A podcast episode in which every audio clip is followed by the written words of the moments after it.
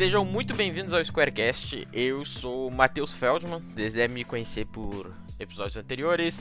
Eu sou estudante de desenvolvimento de jogos pela Uniriter de Porto Alegre. Estamos voltando agora com o Squarecast, que estava no hiato aí por questões de fim de semestre. Todo estudante sofre de, de, de problemas como esse. Mas hoje uh, a gente veio comentar, eu vim sozinho comentar. Hoje é o primeiro Squarecast que eu tô apresentando sozinho, sem nenhum convidado. Hoje eu vim falar um pouco sobre a E3. Tivemos agora recentemente, início de junho, uh, a E3 se bobear o segundo maior evento de jogos do ano, perdendo só pro Game Awards. Que, convenhamos, é o Oscar dos games, né? É a maior vitrine que a gente tem da indústria para outras bolhas. Enfim, a E3 uh, é o segundo maior evento, como eu falei. E é um evento muito importante para pessoas que não são da indústria, né? É um evento que não é focado para desenvolvedores ou pessoas que estão dentro da indústria como a gente, mas sim para o público. A E3 já foi antigamente um, um, um evento que tinha como objetivo arrecadar investimentos para jogos. Vai ver gravações de E3 antigas, cara, era puro gráfico de rendimento de jogos, de serviços prestados, quanto que jogos estão lucrando por mês, por ano, para justamente fazer crescer a indústria, né? E conforme esses eventos foi passando os anos, a E3 mudou muito de foco e hoje em dia ela é um evento feito para apresentar jogos novos, uh, publishers novas, Mostrar a, a, é uma vitrine da indústria para o grande público, por assim dizer. Então, a E3 desse ano, 2021, aconteceu dos dias oficialmente, né, dos dias 12 aos dia 15 de junho. E mas eu considero que a E3 começou ali pelo dia 10, dia 11 e terminou somente no dia 22. Eu tô gravando esse episódio no dia 23 de junho. E por que, Matheus? Se a E3 oficialmente acabou só dia 15 de junho, por que que tu considera que ela acabou só dia 22. Seguinte, a E3 virou um evento tão grande que, por mais que algumas empresas não estejam oficialmente dentro da feira, né, uh, elas fazem seus próprios eventos fora, mais ou menos meio da época, né. Então, por exemplo, a gente teve eventos no dia 11, né, um dia antes de começar oficialmente a E3, a gente teve algumas empresas anunciando coisas em eventos próprios. E recentemente a gente teve um grande festival da Steam, né? Que eles chamaram de Steam Vem Aí, traduzido para o Brasil. Que foi um evento onde teve várias palestras, entrevistas com desenvolvedores e principalmente muitas demos de jogos menores e jogos grandes para o grande público jogar e poder analisar, né? E talvez seja o maior evento da, da Steam aí, durou do dia 16 ao dia 22. E que nem eu falei, eu aproveitei, eu assisti quase todas as conferências. Algumas conferências menores eu não assisti, mas as principais das grandes empresas eu assisti todas e participei do, do Steam Vem Aí, né? Então, uh, pra gente começar aqui, eu queria dar uns disclaimers, né? Mas. Esse podcast já estava gravado, mas aí veio o, o, festival, né? Do Steam Vem Aí. E por isso que a gente atrasou, né? Uh, tanto a, essa gravação, tanto tempo depois, né? Da E3. Mas enfim, eu tô aproveitando aqui o, o gancho e vamos cobrir tudo de uma vez só. E, e é isso. Uh, outro disclaimer é que, como a E3 durou tanto tempo esse ano, teve muito jogo bom, muita coisa interessante, muitas novidades. E com certeza eu vou deixar alguma coisa de fora aqui, algum anúncio, alguma coisa que provavelmente tu goste e eu de repente tenha visto, mas eu não achei tão relevante comentar pro grande público, né? Uh, alguns jogos de nicho menores, enfim. E é isso. E que nem eu falei, né, alguns eventos menores de jogos indies, como teve um evento da IGN exclusivo, uh, teve o Day of the Devs. Esses eventos eu vou pular. Comentar só mais uns destaques, porque a maioria deles apareceu no Steam Games Fest e eu joguei. Então eu vou comentar eles mais pra frente. Uh, e esses jogos, essas demos que eu joguei, essas novidades do Steam Game Fest, eu vou anunciar, eu vou falar no final do podcast. Então, Enquanto isso, e até lá eu vou comentar sobre os dias da E3, né? Uh, então vamos lá.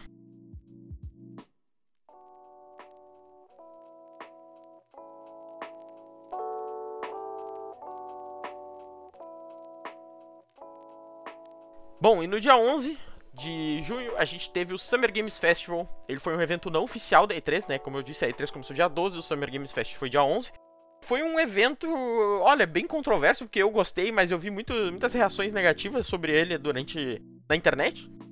Mas logo que começou o evento, eles anunciaram um jogo que já tinha sido vazado algumas, algumas horas antes, que foi o Tiny Tina Wonderlands, feito pela Gearbox e publicado pela 2K. Que para quem não sabe, vai ser um spin-off da série Borderlands, vai se passar no mesmo universo de uma das DLCs do Borderlands 2, né? O último Borderlands que saiu foi o 3, mas teve uma DLC muito famosa no Borderlands 2, fez muito sucesso, é a DLC que os fãs mais gostam, que se passa num universo de RPG de mesa, né? Então tu entra dentro desse mundo e a narradora, que é a personagem Tiny Tina, ela vai narrando as coisas. E, por exemplo, uh, vamos supor que tu encontra um dragão no meio do RPG, mas ela fala no meio da narração que não, não vou botar um dragão e ela tira o dragão na hora, assim, né? O dragão despawna na tua frente. Então o jogo, a DLC brincou bastante com essas coisas de, de RPG de mesa, uh, contigo dentro do jogo e foi uma delícia que o público adorou, assim. É muito legal, eu joguei, achei muito divertida. E eles aparentemente vão fazer um jogo dentro desse universo, vai ser um jogo focado nisso. E vai ser um jogo que vai ter o mesmo DNA da franquia Borderlands, né? Então vai ser um jogo de, de tiro em primeira pessoa, com muito loot e com elementos de RPG ali, quests pra te poder desvendar. Passando isso, a gente teve um anúncio que, se bobear, foi um dos anúncios que eu mais gostei desse, desse evento, foi o Metal Slug de Metal Slug Tactics.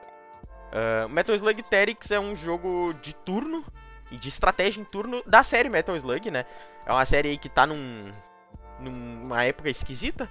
Ele já fez muito sucesso no, na época dos arcades, né? Mas hoje em dia a gente não tem muitas coisas da franquia, além de jogos mobile, enfim.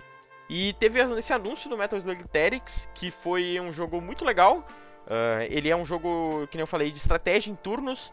E tu anda os personagens em bloquinhos, assim, né? É, então tu vai usar, ter que usar o cenário a teu favor dentro dos turnos e montar a tua própria estratégia. Usando os personagens do, do Metal Slug. Pelo que deu pra ver no trailer, cada personagem vai ter habilidades diferentes para poder usar dentro do combate ali, né? O jogo tá com um gráfico muito legal, tá muito, muito bem feitinho. O cenário, apesar de ser isométrico, eles têm os modelos uh, com algum shader que parecem 2D e eles tão, os gráficos estão muito parecidos com os jogos clássicos da franquia. Então tu bate o olho, é o tipo de jogo que tu bate o olho e tu reconhece que é Metal Slug pela paleta de cor, até pelos sprites ali usados e tudo. Então ficou um jogo bem legal. Acho que vai ser um, uma, uma, nova vitrine pra franquia aí que eu gosto bastante. Uh, me diverti muito jogando Metal Slug antigo e acho que fiquei bem feliz da franquia de volta, né? Passando um pouco, a gente teve Death Stranding Director's Cut. Foi um anúncio, olha, curioso, né? Porque Death Stranding foi um jogo que basicamente foi ditado pelo Kojima. Tudo que ele queria no jogo foi posto, né? Então, esse nome Director's Cut não me rendeu muito muitas esperanças assim do que pode vir. O trailer do, dessa edição foi o, o protagonista do jogo Sam numa base militar ali do jogo, bem estilo Metal Gear, ele se escondendo. Tem uma cena que ele acha uma caixa e se esconde dentro da caixa, fazendo referências a Metal Gear. Mas honestamente eu não achei muitos detalhes sobre o, o que, que, seria essa Director's Cut. Uh, acho que vai ser uma versão mais completinha do, do jogo, com de repente algumas DLCs a mais, alguma expansão, mas não sei, enfim. Depois disso, no palco a gente teve o ator Geoff Goldblum, que atuou no filme Jurassic Park, ele é o matemático lá que eu esqueci o nome dele, para fazer o anúncio do Jurassic World Evolution 2, né, que é um, basicamente um roller coaster, só que tu tem que cuidar do, do Jurassic Park, né. Então é um jogo bem legal, teve o Jurassic World Evolution 1, vendeu bastante, foi um jogo bem aclamado aí pelos fãs desse tipo de gênero. E é isso, foi um anúncio interessante, mas eu tenho um disclaimer para fazer, que esse jogo apareceu em quatro outras conferências no futuro. Chegou um momento no final da E3 que eu não aguentava mais ver esse trailer e ouvir a música do Jurassic Park, então eu confesso que isso matou um pouco a minha vontade de jogar o jogo. Mas eu provavelmente vou jogar porque eu sou muito fã de Jurassic Park e, e eu gosto bastante do primeiro Evolution. E passando, depois do, do, Jurassic Park, a gente teve uma, uma, um hype absurdo, né? Porque a gente teve o anúncio do Lost Ark, que para quem não sabe, Lost Ark é um MMORPG uh, lançado inicialmente na Coreia. É um jogo que fez muito sucesso na Coreia, é um MMORPG gratuito na Coreia lá. Uh, fez muito sucesso, é um dos jogos mais jogados da Coreia. Se bobear, é o jogo mais rentável na Coreia depois de grandes jogos lá consolidados, né, como StarCraft e League of Legends. Mas, querendo ou não, é um jogo bem famoso. Uh, posteriormente, ele foi lançado na Rússia, um servidor na Rússia. Porém, ele nunca veio pra cá, pro, oci pro ocidente. E muitos fãs de MMORPGs têm o sonho de jogar esse jogo, eu me incluo nele. Ele é um jogo isométrico, assim, ao estilo Diablo. Porém, ele é um MMORPG, então ele tem um mundo aberto ali, onde tu pode andar, conhecer outros jogadores. Ele tem um combate de ação do estilo Diablo, né? Então é diferente, por exemplo, de MMOs mais tradicionais que tem aquele combate um pouco mais lento, onde tu tem que ficar parado, né? O famoso combate tab target. Um MMORPG isométrico com, com combate de ação estilo Diablo é, tá em falta, né? A gente teve jogos aí como, por exemplo, o, o Mu, Uh, teve um remake do Mu novo e foi um jogo que não fez muito sucesso. Eles tinham uma, uma política de pay to win meio cada. O Lost Ark também tem um pouco dessa, desse problema. Mas enfim, não, não quero entrar muito em detalhes nisso. A grande questão é que o público do Brasil aqui ficou excluído de fora, porque o lançamento do Lost Ark aqui pro ocidente ficou uh, exclusivo num servidor sediado pela Amazon na América do Norte e na Europa. Porém, só essas duas, essas duas regiões vão ser suportadas no jogo, então não sabemos como é que vai ser o lançamento do jogo aqui para América do Sul, né, e para África, por exemplo. Mas a princípio ele vai ter IP block, ou seja, a gente não vai poder jogar com mesmo lagado. Enfim, podemos esperar os, outros, os próximos capítulos aí para esse lançamento. Depois disso, a gente teve alguns anúncios de atualizações de jogos que já estão aí no, no, mercado, como a nova temporada do Call of Duty Warzone, um update novo pro Among Us. Enfim, são jogos que estão se mantendo vivo ainda, né? Logo depois apareceu Celtion Sacrifice, foi um jogo que ele é um jogo 2D inspirado em Dark Souls. O primeiro Celton Sanctuary fez bastante sucesso, é um jogo que a galera gosta bastante. E legal, uma franquia indie aí continuando. Logo depois a gente teve Solar Ash, que Solar Ash é um jogo do mesmo estúdio que fez o, o jogo Hyper Light Drifter. Ele é um. O Hyper Light Drifter ele é um jogo top-down de ação com combate bem frenético. Ele usa umas cores neon, assim, ele é bem bonito de se ver os combates e tudo. Ele tem uma história bem legal num mundo uh, bem surrealista, assim, alienígena. O Solar Ash ele é um jogo que vai mudar completamente, ele vai se passar no mesmo universo do Hyper Light Drifter, porém ele vai ser em terceira pessoa e a protagonista parece que vai ter um tipo de patins, onde tu vai ter uma movimentação que tu pode deslizar, tu vai andar mais rápido, deslizar na parede e juntamente com um combate frenético, né? Vai ser interessante ver um estúdio independente dar um salto assim de um gênero pro outro, mas mantendo a mesma estética, né? De dois diferentes. O Hyper Light Drifter tinha um pixel art e o Solar Ash agora vai ser um 3D com cel shading interessante. Logo depois disso, a gente teve o anúncio de uma publisher nova chamada Prime Matter. A Prime Matter, uh, ela é uma publisher que aparentemente conta com algumas uh, propriedades intelectuais já famosas, né? Ela já começou com o pé direito, digamos assim. Ela conta com a franquia Payday, que, que é um jogo de sucesso. O Payday está sempre um dos jogos mais jogados da Steam. Kingdom Come, que é um RPG aí que fez bastante sucesso, Mountain Blade 2 e Wasteland 3. Então é uma franquia, é uma, digamos, uma publisher que começou com o pé direito aí, vai. Logo, e anunciaram alguns jogos. Depois disso, alguns pela Prime Matter e outros não. E aí fica uh, no trailer desses jogos que eu for citar. Uh, recomendo que todo mundo assista os trailers que eu vou falando aqui. E no final desses trailers eles falam se o jogo vai ser publicado pela Prime Matter ou não, né? O primeiro deles foi o Vampire Masquerade Blood Hunt. A gente está tendo uma onda aí de uma leva de jogos da franquia Vampiro a Máscara, né? Todos os jogos parecem muito legais. Vampiro a Máscara aí é o cenário de RPG famoso com D&D, né? Enfim. Uh, e Vampiro a Máscara sempre foi muito pautado por ser uma coisa mais política, né? Entre famílias ali é uma coisa mais. Uh, uma tensão mais social. E a gente teve esse Vampire Masquerade Blood Hunt, que ele vai ser um jogo competitivo. De os jogadores vão ter, ser vampiros e vão ter que se enfrentar num combate frenético durante a cidade. Eu confesso que eu não entendi Pra mim, não tem nada a ver com Vampiro a Máscara, isso só estão usando o nome para fazer um jogo que não tem nada a ver com a franquia. Mas enfim, foi anunciado isso, achei interessante comentar. Depois disso, a gente teve um anúncio de um jogo que é muito curioso, quase pouca gente conhece ele, que é o Sky. O Sky ele é um jogo desenvolvido pelo mesmo estúdio que fez o Journey. O Journey, pensa comentários, né? Um jogo de PlayStation 3 que fez muito sucesso, a galera adora Journey. Ele é um jogo experimental, né? Onde tu tem que partir numa jornada, que o nome sugere, é, de autodescobrimento do personagem. Enfim, é um jogo bem bonito. E eh, uns anos atrás eles lançaram o Sky, só que o Sky ele foi lançado inicialmente para Apple Arcade, né, para dispositivos mobile da Apple. E por isso mesmo ele é um jogo que quem jogou fala muito bem dele, a galera gosta bastante, mas ele é um, ficou um jogo que pouca gente jogou. E ele teve um anúncio de um update do jogo agora e o um lançamento no Switch, né? De repente agora no Switch a galera dá mais uma chance para esse jogo que eu particularmente nunca joguei.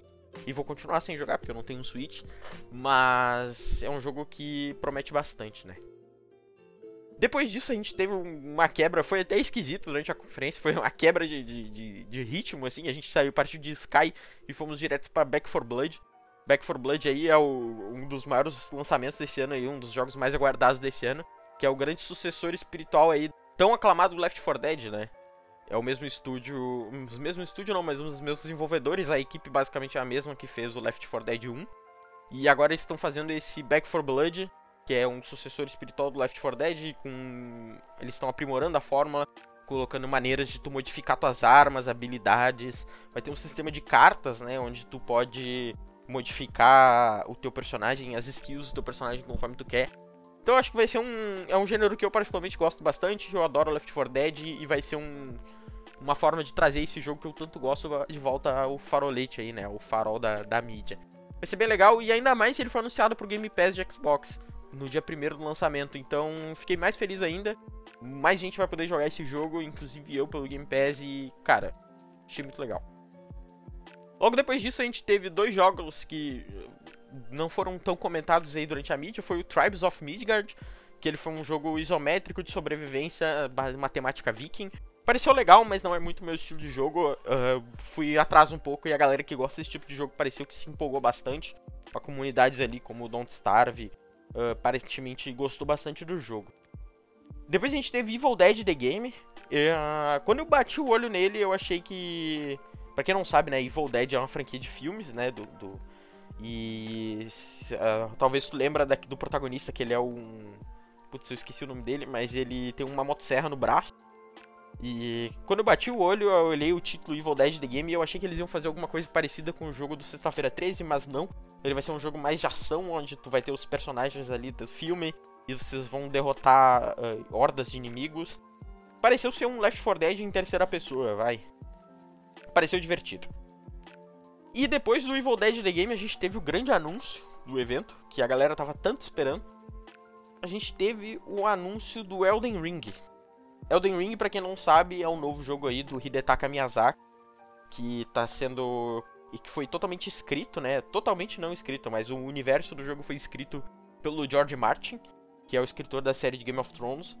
Então, quando eles anunciaram esse jogo com um teaser lá em 2019, se eu não me engano, foi um, um baque, assim, a galera ficou... Uh, caraca, Miyazaki, Hidetaka Miyazaki, criador da série Dark Souls, com George Martin. Então, a gente teve o trailer, né, do Elden Ring, desenvolvido pela From Software, mesma desenvolvedora de toda a série Dark Souls, Bloodborne Sekiro. Então, o jogo ele já foi confirmado que ele vai ser um jogo um combate parecido com Dark Souls. A grande diferença é que ele vai ser um mundo aberto, onde tu vai poder explorar ali com um cavalo. E tudo isso eles mostraram no trailer. Porém, uh, o que valeu a pena ter esperado um pouco para poder gravar isso é que a gente teve uma entrevista do, do Miyazaki, um, há pouco tempo atrás, comentando mais sobre o jogo, detalhes que o trailer não mostra, né? Uh, ele comentou que o jogo vai ser um mapa aberto, onde vai ter uma área grande central e seis uh, áreas menores na volta, e cada uma dessas seis áreas vai ter um grande chefão que tu é obrigado a derrotar. O objetivo do jogo é tu derrotar esses seis chefões. E provavelmente vai ter alguma outra, algum outro acontecimento, né? Enfim. Mas o objetivo do jogo é meio que esse, assim. E na área aberta central tu vai poder uh, lutar contra outros jogadores, uh, pedir ajuda para outros jogadores, vai poder explorar ali uh, um mapa aberto, né? Diferente do Dark Souls, que eram jogos mais lineares, entre aspas, com backtracking mais forte, né? Onde tu tem que avançar pra uma área e poder voltar para outra. Então eu fiquei bem empolgado com esse jogo, eu gosto muito de Dark Souls, gosto muito de Game of Thrones. Uh, gostei muito do que eu vi do jogo. A minha. Porém, a única crítica que eu tive quando eu olhei o trailer a primeira vez é que esteticamente ele é um jogo muito parecido já com Dark Souls. Então, se colocasse o nome do jogo como Dark Souls 4, ia vender a mesma coisa. Uh, a única diferença é o universo ali. Mas o, a própria franquia Dark Souls já flertou com isso, com Dark Souls 2, né? Mas enfim, isso é outro papo. Uh, eu achei a estética só muito parecida com a franquia Dark Souls, mas de resto achei muito legal o jogo. Vou jogar, vou. De repente eu vou gravar algum podcast aqui porque eu gosto muito dessa franquia. E saiu data para início de 2022. E esse foi o Summer Games Festival, né, no dia 11. E. Que nem eu falei, eu achei bastante coisa legal, mas teve jogos bem decepcionantes. Enfim, no outro dia, a, no dia 12, né, a gente teve finalmente a, o, o, início da E3 oficial, né? A gente teve o, a Koch Media. A Koch Media é uma empresa dona de alguns estúdios. E agora principalmente dona de, da, da anunciada no evento passado Prime Matter Publisher. Então com essa com as franquias que eu citei antes, né? E eles anunciaram alguns jogos, mas ah, eu confesso que esse evento foi meio esquisito. Porque poucos jogos tiveram algum trailer, alguma coisa relevante. Normalmente foi uma entrevistas ali de uma hora, uma hora e meia com o desenvolvedor falando sobre o jogo, né? Então eu vou passar bem rápido aqui o que eu entendi sobre os jogos. Mas quero deixar essa pulga atrás da orelha para vocês irem atrás, verem os jogos, verem as entrevistas, porque eu senti que o evento foi meio que um pitch para o público, assim, se vocês. Não sei se deu para entender. Uh, mas ficou bem esquisito. Alguns jogos não teve nem imagem do jogo, para vocês terem uma ideia. Teve o um anúncio do Pay Payday 3, né? Dispenso comentários, mas foi só um, um pôster do jogo. Não teve muita, muita informação. A gente teve o Encased, né? Que foi um jogo, é um jogo tático com temática pós-apocalíptica. Desenvolvido pelo Dark Crystal Games, um novo estúdio aí, aparentemente começando a carreira. Logo depois a gente teve o Scars Above, que foi um trailer que quebrou completamente o ritmo da, da conferência. A gente tava vindo de entrevistas de uma hora, uma hora e meia, e depois veio um trailer longuíssimo ali de. Acho que se eu não me engano foi 10 minutos na gameplay do jogo. E o jogo parecia legal, mas o evento já tava meio que saturando ali para quem tava assistindo. E acho que ele foi um jogo que ficou meio ofuscado para quem assistiu na hora, mas eu recomendo quem quiser assistir quem assistiu o evento, dá mais uma chance pra gameplay. Ou quem não assistiu, olha a gameplay que valeu muito pena. O jogo é bem legal. Ele é um jogo de tiro em terceira pessoa, num, num sci-fi, num mundo alienígena. E o jogo parece que você vai ter elementos de RPG ali, como armas que dão danos diferentes, tu vai ter habilidades. E mas a coisa que mais me chamou a atenção foi as armas. A protagonista aparentemente conta com armas bem diferentes, assim, de uma arma de gelo que tu congela a água. E o jogo parecia mecanicamente bem, bem legal, mas as animações, assim, do mundo e da protagonista pareciam meio entruncadas ainda. E o jogo parece meio. Falta um polimento ainda. Uh, a gente teve depois anúncios de outros jogos, hum, menores assim. Mas um que me chamou bastante atenção foi o jogo Domen. É um jogo brasileiro. Uh, a gente teve a entrevista com o desenvolvedor lá. O desenvolvedor falando inglês lá, bem nervoso. Uh, gostei bastante dele. E é um jogo brasileiro de ação, de RPG de ação, estilo Souls-like, né? Como se fosse um Dark Souls. Ele é uma temática sci-fi sombrio, assim. Então ele vai se passar num, em ambientes futuristas, mas são ambientes futuristas sombrios. E o desenvolvedor comentou um pouco que o jogo tem uma inspiração em Dead Space, né? Então ele vai ser esse RPG de ação com combate frenético, uh, ambientado nesse, nesse universo, né? Esse é um jogo que já tinha sido anunciado, ele não apareceu a primeira vez aqui, ele já teve demos na própria BGS jogável.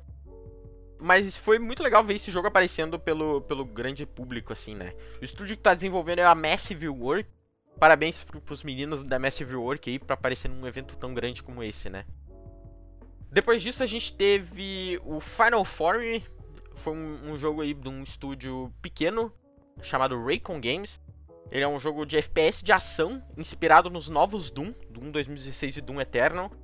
E ele usa o design, né, o game design ortogonal que a gente chama, né, que utiliza inimigos e gadgets completamente diferentes e não intuitivos para o jogador. E essa mistureba de coisas diferentes cria situações de, de ação e eventos interessantes para o jogador. Uh, quem quiser mais informações sobre esse tipo de design, eu recomendo o vídeo do professor Maurício, aqui da Unihitter, no canal no YouTube dele fazendo o jogo. Ele tem um vídeo só sobre Doom 2016, muito interessante, e ele explica um pouco melhor sobre como funciona essa técnica de design, né? Depois disso a gente teve anúncio de outros jogos, hum, não muito relevantes, a gente teve o Kingdom Come para Switch, mas o que mais me chamou a atenção foi um reboot da franquia Painkiller. Painkiller é uma franquia que ele é um jogo de tiro em primeira pessoa que lançou no início dos anos 2000. E ele tinha uma estética meio gótica, assim, uma coisa bem heavy metal. E é um jogo que ele. Quem jogou gosta bastante, e mas não é muitas pessoas que conhecem a franquia. Eu achei interessante fazer um reboot pra franquia. Não teve nenhuma imagem, nem nada. Uh, teve um desenvolvedor falando sobre o jogo só. Ele comentou pouco do, do, do, jogo, que eles querem revitalizar essa franquia, né? E com essa nova leva de jogos em primeira pessoa single player. E faz sentido trazer essa franquia de volta, né? Com a volta do, dos desse subgênero apelidado aí como boomer shooters. Uh, como os jogos da publisher New Blood aí, como Dusk, MD Evil. Uh, e, obviamente, pelo sucesso né, do, do, do, Doom e do Wolfenstein, que também são franquias antigas que foram revitalizadas e deram certo. Uh, espero que a franquia Painkiller consiga isso de novo. Não é fácil, mas vamos ver nos próximos capítulos, né?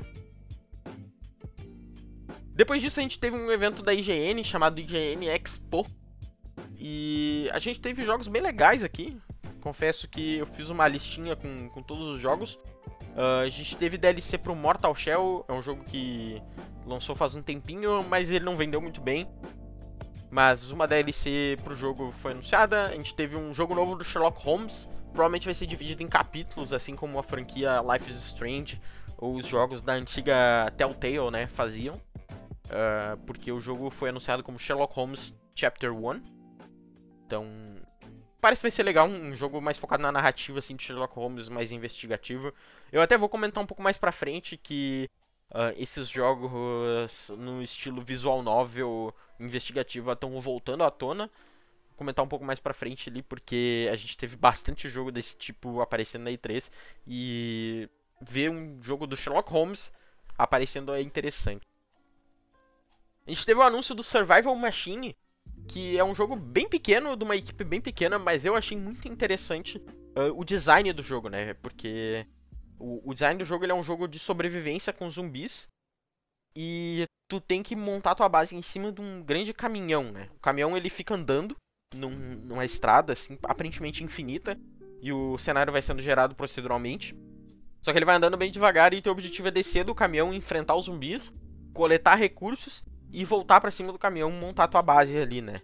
Então eu achei uma ideia bem interessante, uh, um, game design diferente, não, não, lembro de ter visto nada parecido. E, e é isso. Fica a recomendação para vocês darem uma olhada aí, de repente sirva de inspiração para algum projeto que vocês estejam desenvolvendo aí. Achei bem legal. Depois disso a gente teve o anúncio do Doki Doki Literature Club Plus, Uh, eu confesso que eu não joguei, mas é um visual novel investigativo que utiliza técnicas de game design bem diferentes, a ponto de tipo fechar o jogo propositalmente uh, como parte da narrativa. Ele, ele usa um metagame uh, interessante junto com o desktop do computador ou do sistema operacional. Não sei se ele tem para para consoles e foi anunciado esse essa edição Plus que aparentemente vai ser uma nova história nesse nesses moldes. Achei legal. Interessante porque é um jogo que, que, que tem um game design interessante. Depois disso a gente teve uma gameplay até que bem longa do jogo Sifu. Sifu é um jogo de ação em terceira pessoa, de com, focado em artes marciais, né, em luta. Mas ele está sendo desenvolvido pelo mesmo estúdio que fez o jogo Absolver, né? O Absolver ele era um jogo Souls-like que ele tinha essa ideia de ser um, um, combate com artes marciais. Então no jogo tu usava armas, mas era muito raro tu conseguir uma arma e o foco era mais nesse na luta, no teu estilo de luta e o estilo de luta dos inimigos. E o Sifu, ele aparentemente ele vai ser um jogo mais focado na narrativa, né? Uh, tu vai ter o protagonista, pelo que deu pra entender no trailer, o protagonista tu vai vivenciar a vida inteira dele, desde quando ele é mais novo até ele envelhecer. E vai ser uma história baseada nesse, personagem. Uh, aparentemente, o, a gameplay parece que tu entra num, numa boate dominada por alguma máfia, uma yakuza da vida. E tu tem que bater em todo mundo ali. O combate pareceu bem interessante. E, de novo, eu fico feliz que esse estúdio é um estúdio pequeno, indie, que fez o primeiro jogo Absolver. O jogo não foi um grande sucesso, mas em termos de, de, de game design, assim, ele era um jogo muito interessante por todo o combate melee dele. Que é um estúdio que sabe fazer um, um, um combate de luta divertido e interessante. Depois a gente teve o anúncio de um jogo chamado Wild West Dynasty. Uh, não tem muitas informações do jogo durante a E3, né? Mas eu achei interessante o trailer que eles mostraram. Porque eles mostraram o processo de criação do jogo. Eles mostraram que, que para criar alguns cenários do jogo, eles montaram os cenários primeiro em Lego e botaram um, uma massa em cima, fazendo um molde do jogo para poder uh, depois uh, digitalizar no computador esse, esse cenário, né? Então eu achei bem legal. Recomendo o, o trailer aí para quem se interessar por uh, modelagem 3D, o level design, porque foi uma informação bem interessante. Eu nunca tinha visto alguém fazer um level design usando Lego e depois modelando com uma massa e depois digitalizando. Muito legal. Depois a gente teve o Unpacking, que é um jogo de puzzle que brinca com a ideia de mudança, né? Quando tu vai se mudar numa casa. E como o nome sugere, o teu objetivo tu tem caixas com alguns móveis e objetos. E o teu objetivo é desempacotar essas caixas e organizar dentro de um, de um quarto pequenininho ou um quarto grande esses objetos. E encaixar eles como se fosse um Tetris da vida. Eu achei bem legal. Uh, achei interessante comentar aqui porque a gente tem um projeto na, na própria Square, né? De um jogo parecido com isso, de organizar uh, compras e itens. Foi bem legal ver um jogo parecido com o que a gente está desenvolvendo aqui na faculdade, né? Depois a gente teve o anúncio. Anúncio não, né? Mas a gente teve mais um vídeo sobre o jogo Tunic.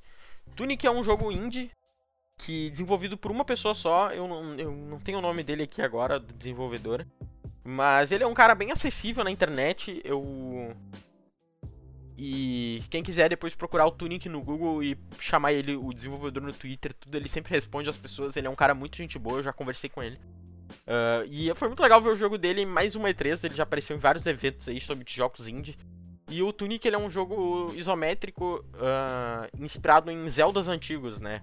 Zeldas top-down do Super Nintendo e do Nintendinho. E no jogo tu controla uma raposinha e o jogo ele tem um gráfico bem low poly, assim, ele é bem bonitinho, bem juicy nesse, de se bater o olho e ver o jogo. E como ele está sendo desenvolvido por uma pessoa só, a qualidade do projeto, cara, é absurda, assim, é um jogo muito bem polidinho.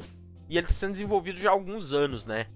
E aparecer ele na E3, acho que é um bom sinal aí que daqui uns meses a gente vai ter em mãos o, o, o Tunic.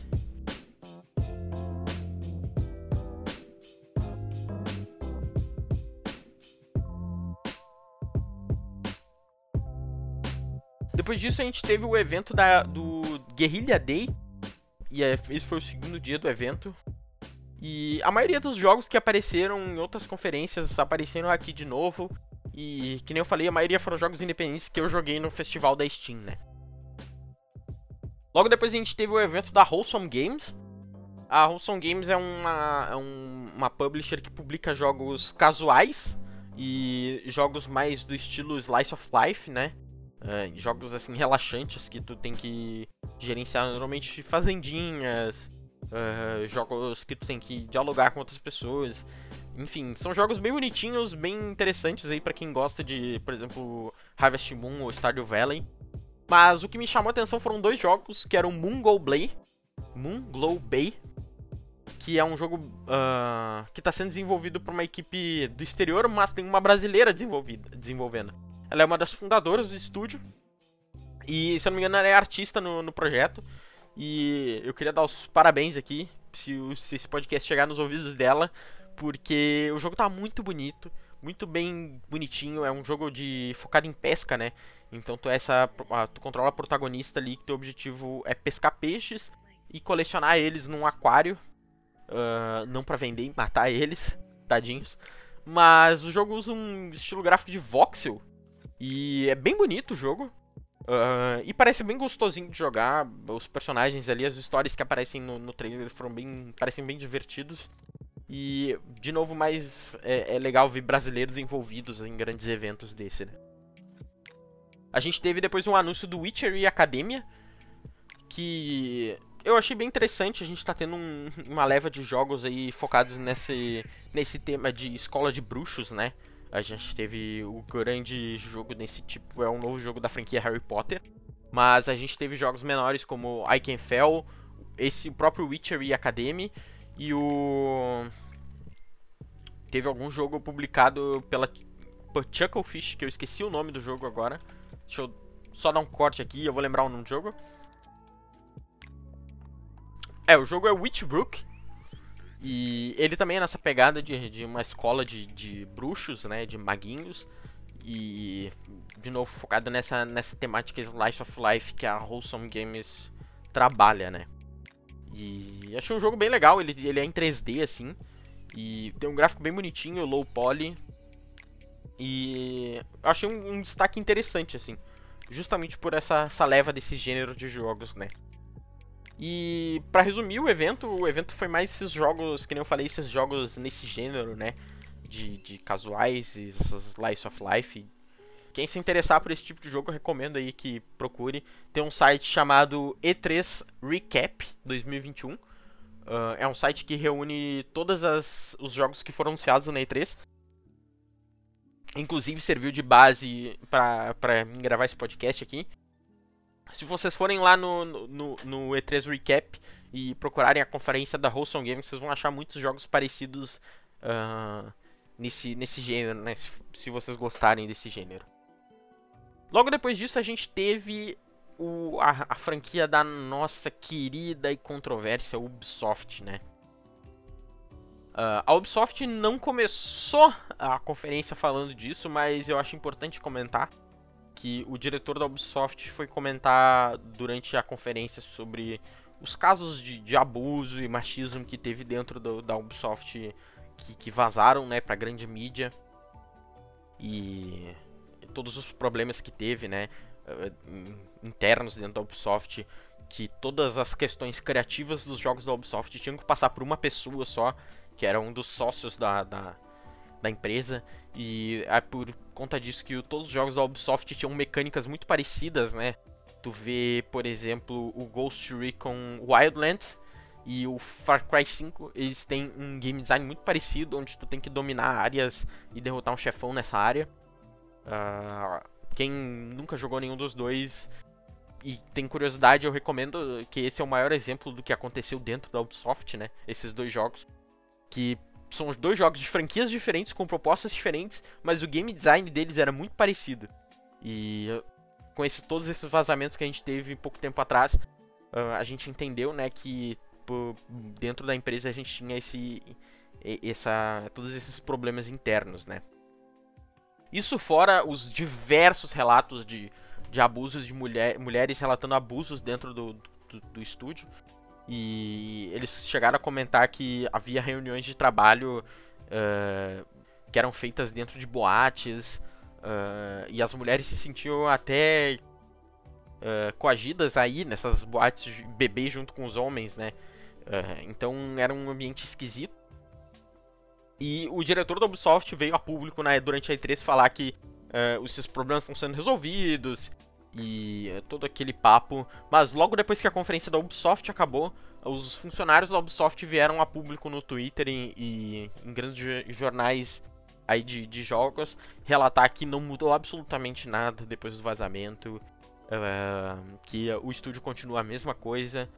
Então foi só aquele aquele rosto lá na E3 dando aquele discurso, foi só balela para tentar manter a bolsa de valores ainda alta, né?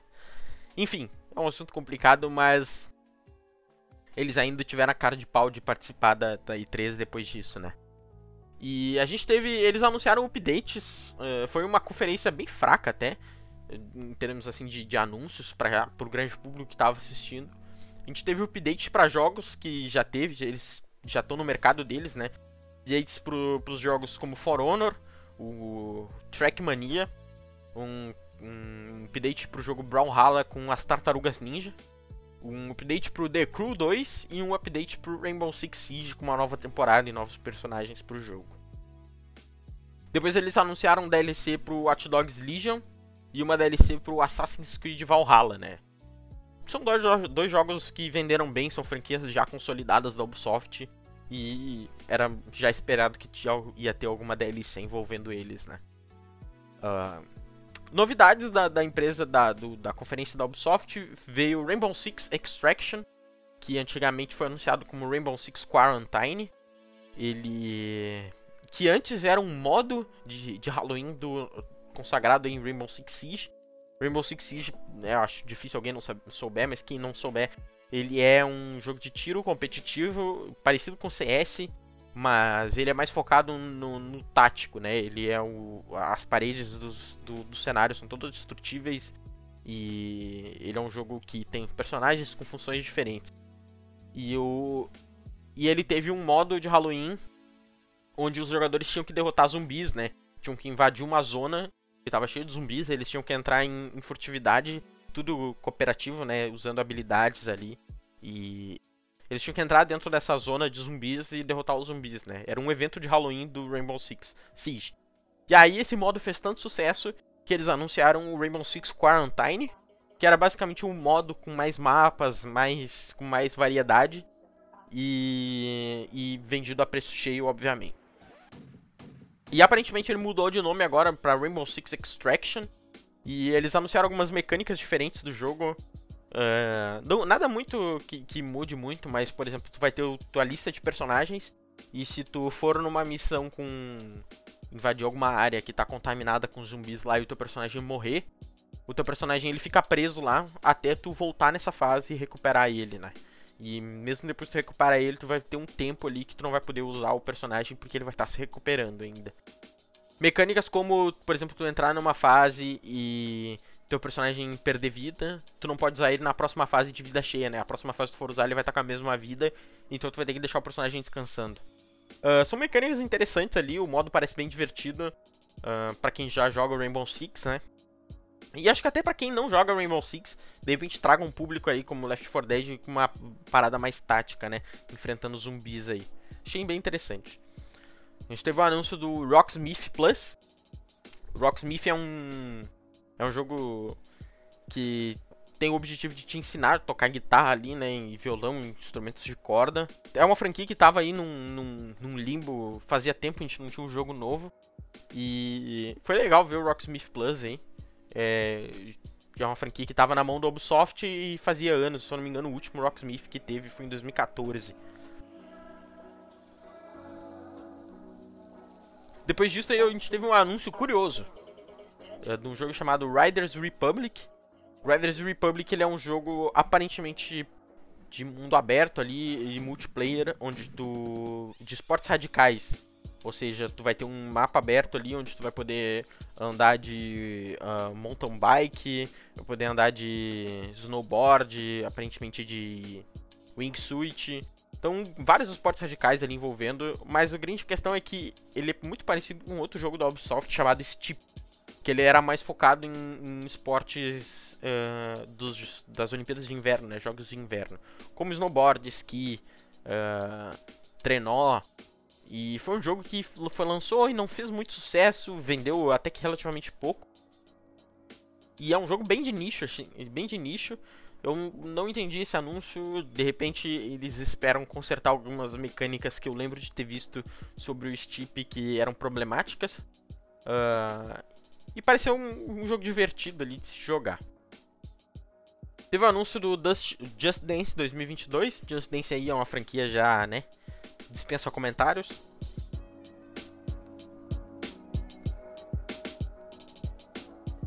Depois disso a gente teve um trailer do jogo Far Cry 6 da Ubisoft, vai lançar ainda em 2021 agora.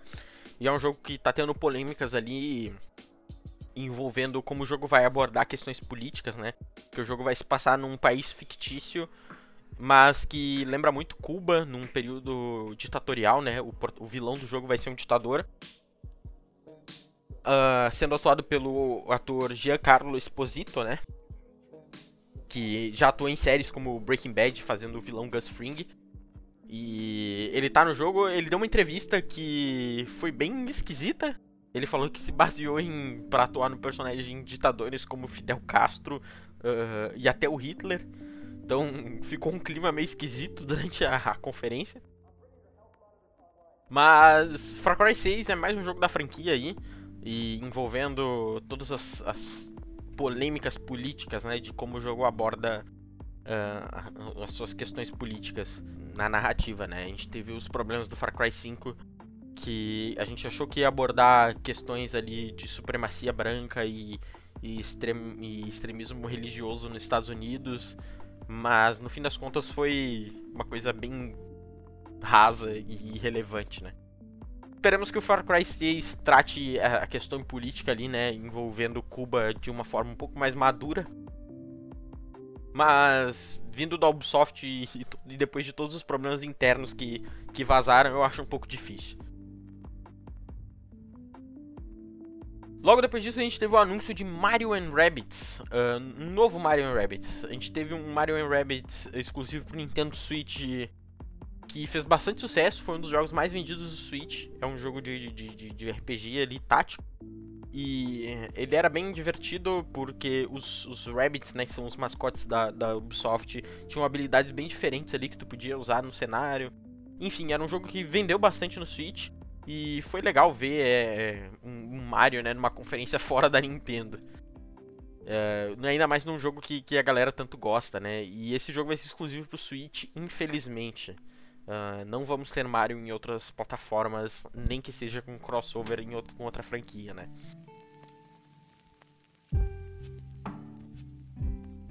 Depois disso a gente teve um anúncio curioso. A gente teve um anúncio do jogo Avatar Frontiers of Pandora para o fim de 2022 e vai culminar juntamente com o lançamento do novo filme da franquia Avatar, né? Avatar ali, o universo criado pelo James Cameron, já teve um jogo uh, lançado em 2009, era um jogo que, que bem legal até, e eu achei interessante, parece que a gente tá vivendo, parece que quando eu vi esse anúncio parecia que a gente tava nos anos 2000, em que era comum o lançamento de algum grande filme com, com algum jogo, né? Ah, isso morreu ali no, no, no, nos anos 2010 ali, e apareceu do nada agora numa conferência em 2021, uma coisa parecida, né? A gente vai ter um lançamento de um filme novo do Avatar e um jogo juntos. Achei curioso. E essa foi a conferência da Ubisoft, né? Que nem eu falei, foi até que meio fraca. Os grandes anúncios ali diferentes foram Rainbow Six Extraction e o, o Mario Rab and e o, o, jogo do Avatar, né? Os outros são franquias já da Ubisoft estabelecidas, né? E não foram surpresa para muita gente.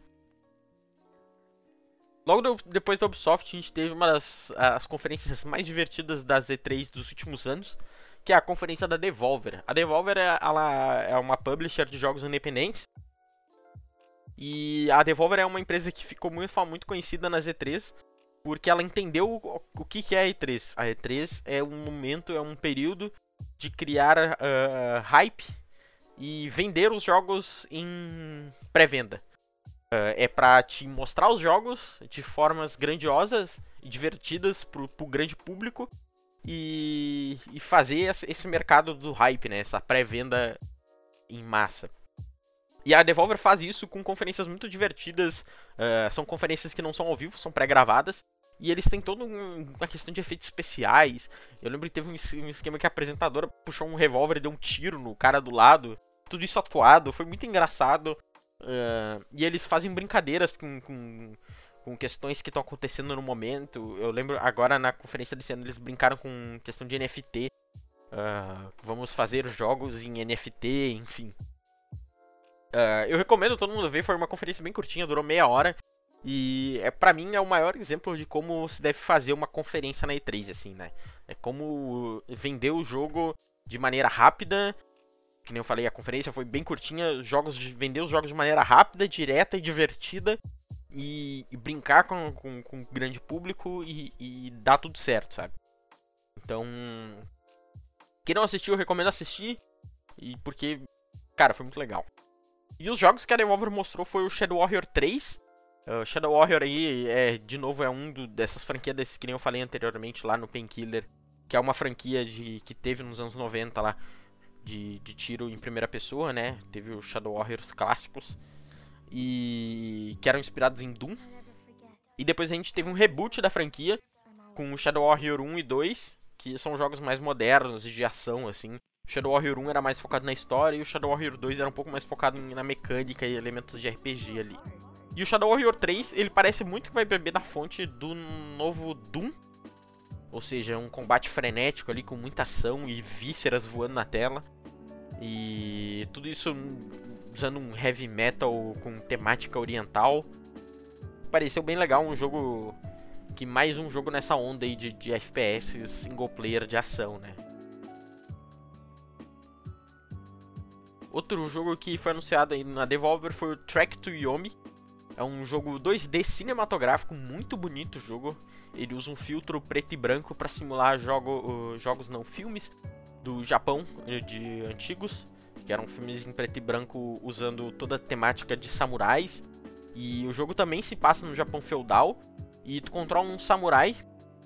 Uh, então vai ter todos esses, esses essa, essa vibe né do Akira Kurosawa e do de filmes antigos do Japão. O jogo parece que vai ter um combate bem lento e cadenciado, como se estivesse simulando um samurai, né? Mas a minha curiosidade é como eles vão fazer isso num combate 2D. E fazer isso ficar fluido, né? Mas enfim, é um jogo que eu achei bem bonito, bem interessante. E tecnicamente não muito impressionante em termos de uh, tecnologia, não tem nenhuma mecânica grande inovadora. Então eu recomendo aí quem é estudante, dá uma olhada nesse jogo para vocês verem que o jogo ele não precisa ser revolucionário para ser interessante. Ele só ele é um jogo bonito, simples e bem feito, redondo, com uma estética interessante e tá lá na E3, um estúdio pequeno, né? Logo depois disso a gente teve o Phantom Abyss, né? Phantom Abyss é um jogo que tem um dos game designs mais criativos que eu já vi nos últimos anos.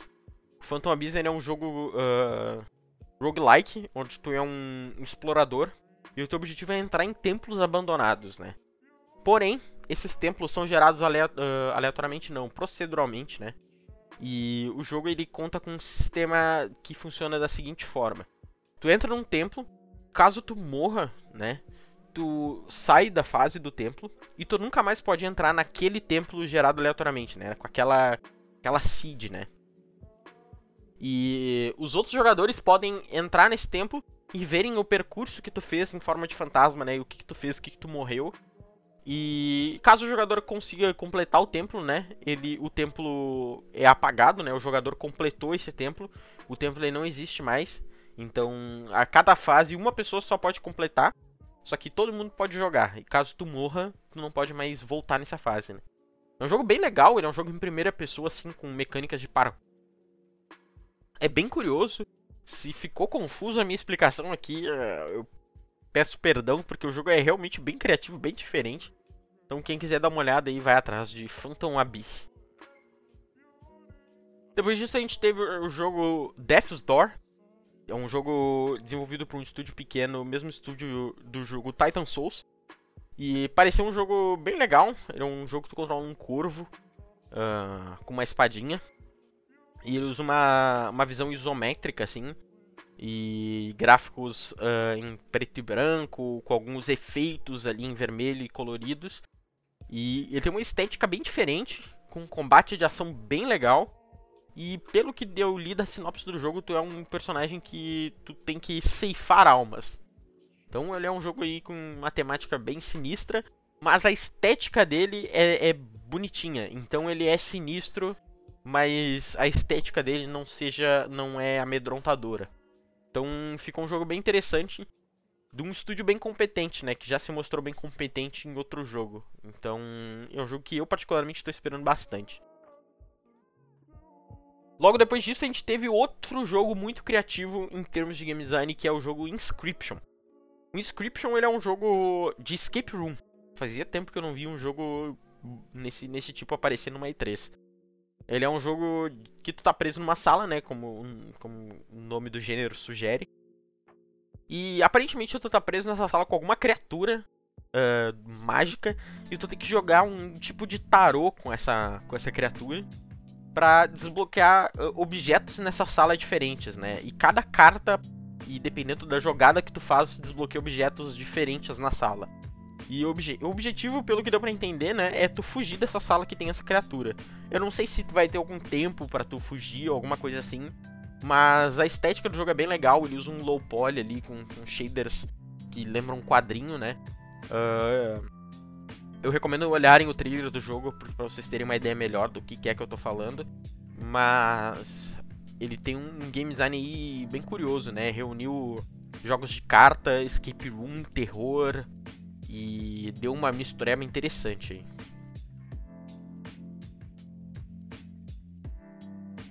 Depois disso, a gente teve a conferência da nossa querida Xbox, ou Microsoft, né?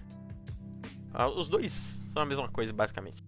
A gente teve a, a, conferência começando com o pé direito com o anúncio do. Um anúncio não, né? Um trailer do jogo Starfield da Bethesda que já é um, um jeito de mostrar, de, de, de mostrar público que agora Bethesda e Xbox são uma coisa só, né? Uh, visto que a Microsoft comprou Bethesda uh, recentemente. Então, achei interessante esse anúncio do, do, primeiro jogo da conferência da Xbox ser um jogo da Bethesda. Foi uma maneira de mostrar, gente, Bethesda e Xbox são uma coisa só a partir de agora. Uh, e o Starfield é um jogo que já foi anunciado pela própria Bethesda uns anos atrás. Ele tem, vem com essa premissa de ser um RPG de mundo aberto, espacial, né? Onde tu vai poder controlar naves, personalizar tuas naves, explorar mundos aí. E a Bethesda é um, querendo ou não, é um estúdio extremamente competente para fazer esse tipo de jogo. E provavelmente vai ser um jogo bom daí. O, mas o que mais me chamou a atenção nesse trailer foi que o trailer ele é rodado em engine, né? E o jogo em engine ali, claro que é, isso pode ser um pouco enganoso, né? Propaganda enganosa às vezes. Mas a gente viu. Uh, é um jogo que tá bem bonito ali, rodando em engine.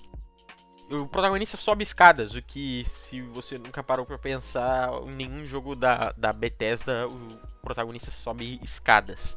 Escadas na, na, na vertical, né? Escada de mão. Então fica a curiosidade aí. Uh, mas a estética do jogo me chamou muita atenção, porque ela é uma estética diferente dos outros jogos sci-fi futurista que a gente tem no mercado, né?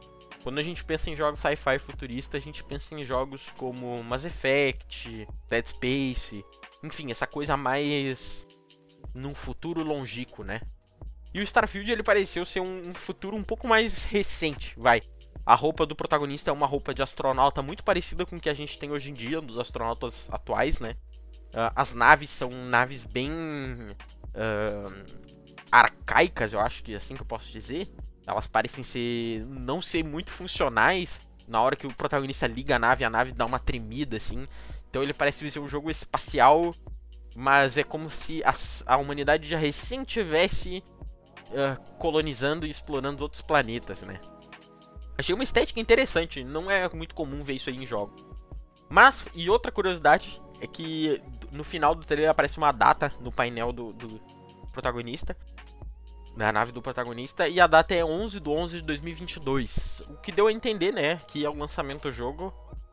E mesmo se não for, é uma data curiosa, né, porque vai ser exatamente a data de lançamento e de aniversário do jogo Skyrim, né. Skyrim em 2022 vai estar tá fazendo 11 anos, ou seja, agora em 2021 ele vai estar tá fazendo 10 anos. Sim, Skyrim agora em 2021, em 11 do 11 de 2021 vai fazer 10 anos. É, faz tempo.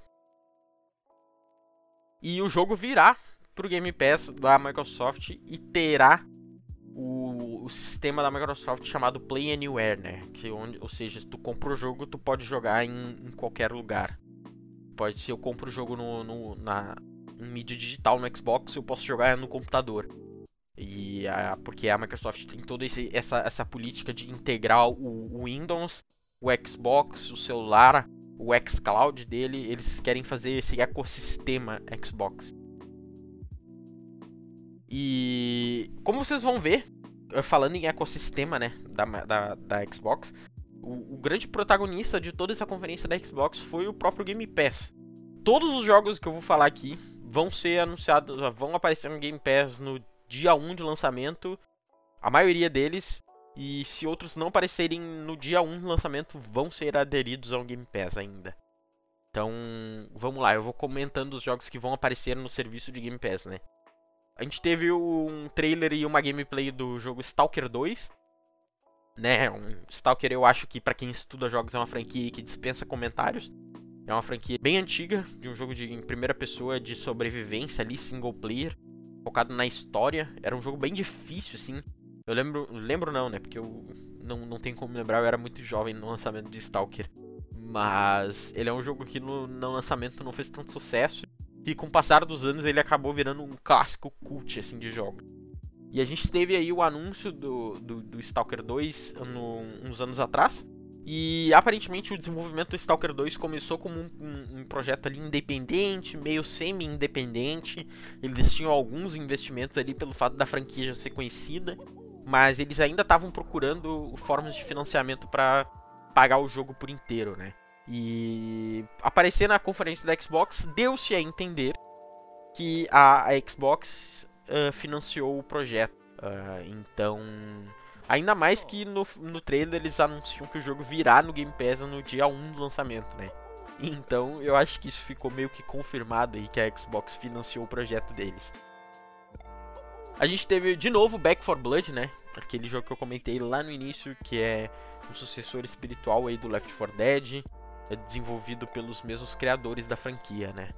E o anúncio é que o Back 4 Blood vai estar tá no Game Pass no lançamento ainda esse ano. Logo depois disso a gente teve um anúncio do update do Sea of Thieves com colaboração com a Disney e com Piratas do Caribe. Eu confesso que eu fiquei bastante surpreso porque eu gosto muito de Sea of Thieves. Eu acho que ele é um jogo muito criativo, ele faz coisas ali simples e bem feitas em termos de cooperação. Uh, e eu, eu gosto muito desse jogo. Ele é um jogo que foi lançado, se eu não me engano, em 2017. E o lançamento dele foi meio conturbado. Ele foi um jogo que ele lançou e não tinha muito conteúdo. E com o passar dos anos, a, a, a Rare, né, desenvolvedora do jogo, foi adicionando conteúdos novos. E hoje em dia é um, é um dos carros-chefes aí da Xbox. O jogo tem, sei lá, centenas de milhares de jogadores. E, é um grande sucesso aí. E ver esse crossover aí com Piratas do Caribe foi, foi muito legal. Deu um, um gás a mais ainda pro um gás a mais ainda pro jogo. Vai trazer uma galera nova pro jogo ainda, vai crescer ainda mais essa comunidade. O Sea of Thieves e uma curiosidade, né, é que eu tava lendo uma entrevista de um, de um diretor da Rare. Eles comentaram que desde o anúncio do Sea of Thieves, lá em 2017, já estava sendo negociado os planos para um, uma parceria com Piratas Caribe. Porém, como o lançamento do jogo foi meio complicado, a Disney parece que colocou no congelador essa negociação. E passou-se os anos, eles retomaram as conversas aí com esse crossover e para poder colocar no jogo isso. Uh, então fica a dica, eu ainda não joguei esse update, ele já saiu. Como eu falei, eu tô gravando esse, esse podcast no dia 23 e o update saiu dia 22 agora, ontem no caso. No dia que eu tô gravando isso. Depois a gente teve o anúncio do spin-off da série Yakuza, do jogo Yakuza Like a Dragon, no Game Pass. É, pra quem não sabe, esse era o último jogo que faltava da franquia Yakuza uh, no Game Pass. Ou seja, hoje se tu assina o Game Pass, tem um Xbox One um Xbox Series X ou S, ou até um Windows, né, no computador, tu pode assinar o Game Pass e tu tem a franquia inteira Yakuza para jogar. Uh, foi bem legal, os fãs de Yakuza aí estavam pedindo bastante esse jogo no Game Pass, porque era o único que faltava, né. Menos mal que era um spin-off, né, a franquia principal da série, tu já pode jogar. Mas como agora a gente tem todos os Yakuza, quem nunca jogou tem que criar vergonha na cara para jogar e assina o Game Pass, né? Quem tem assina o Game Pass tem que criar vergonha na cara para jogar, assim como eu. Depois a gente teve uma gameplay do novo Battlefield, né, 2042. Uh, a DICE, né, desenvolvedora do Battlefield, fez um evento uns, uns, umas semanas antes da E3 para anunciar o trailer do jogo. Uh, e durante agora a conferência da Xbox a gente teve uma gameplay do jogo, né? Então um, um completou o outro. Depois a gente teve o 12 Minutes, que é um jogo indie que eu tô esperando há bastante tempo. Uh, 12 Minutes é um jogo que se passa dentro de um apartamento só. E ele vai ser um loop de gameplay de 12 minutos, obviamente. Onde tu vai ter que investigar acontecimentos nesse, nesse apartamento, né? Pelo trailer dá a entender que vai acontecer um assassinato ali. E tu vai ter que investigar isso aí dentro desse apartamento. O jogo ele tem uma visão top-down. E ele vai ser bastante focado no desenvolvimento dos personagens ali, tu conversar com as pessoas que vão frequentando esse apartamento. Provavelmente tu vai se apegar a esses personagens, enfim. E o anúncio foi, né, depois do trailer e da gameplay de, de 12 Minutes, eles anunciaram que o jogo vai vir também pro Game Pass no lançamento no dia 19 de agosto. Então, quem tem interesse aí nesse jogo, nesse jogo indie, fica a minha recomendação.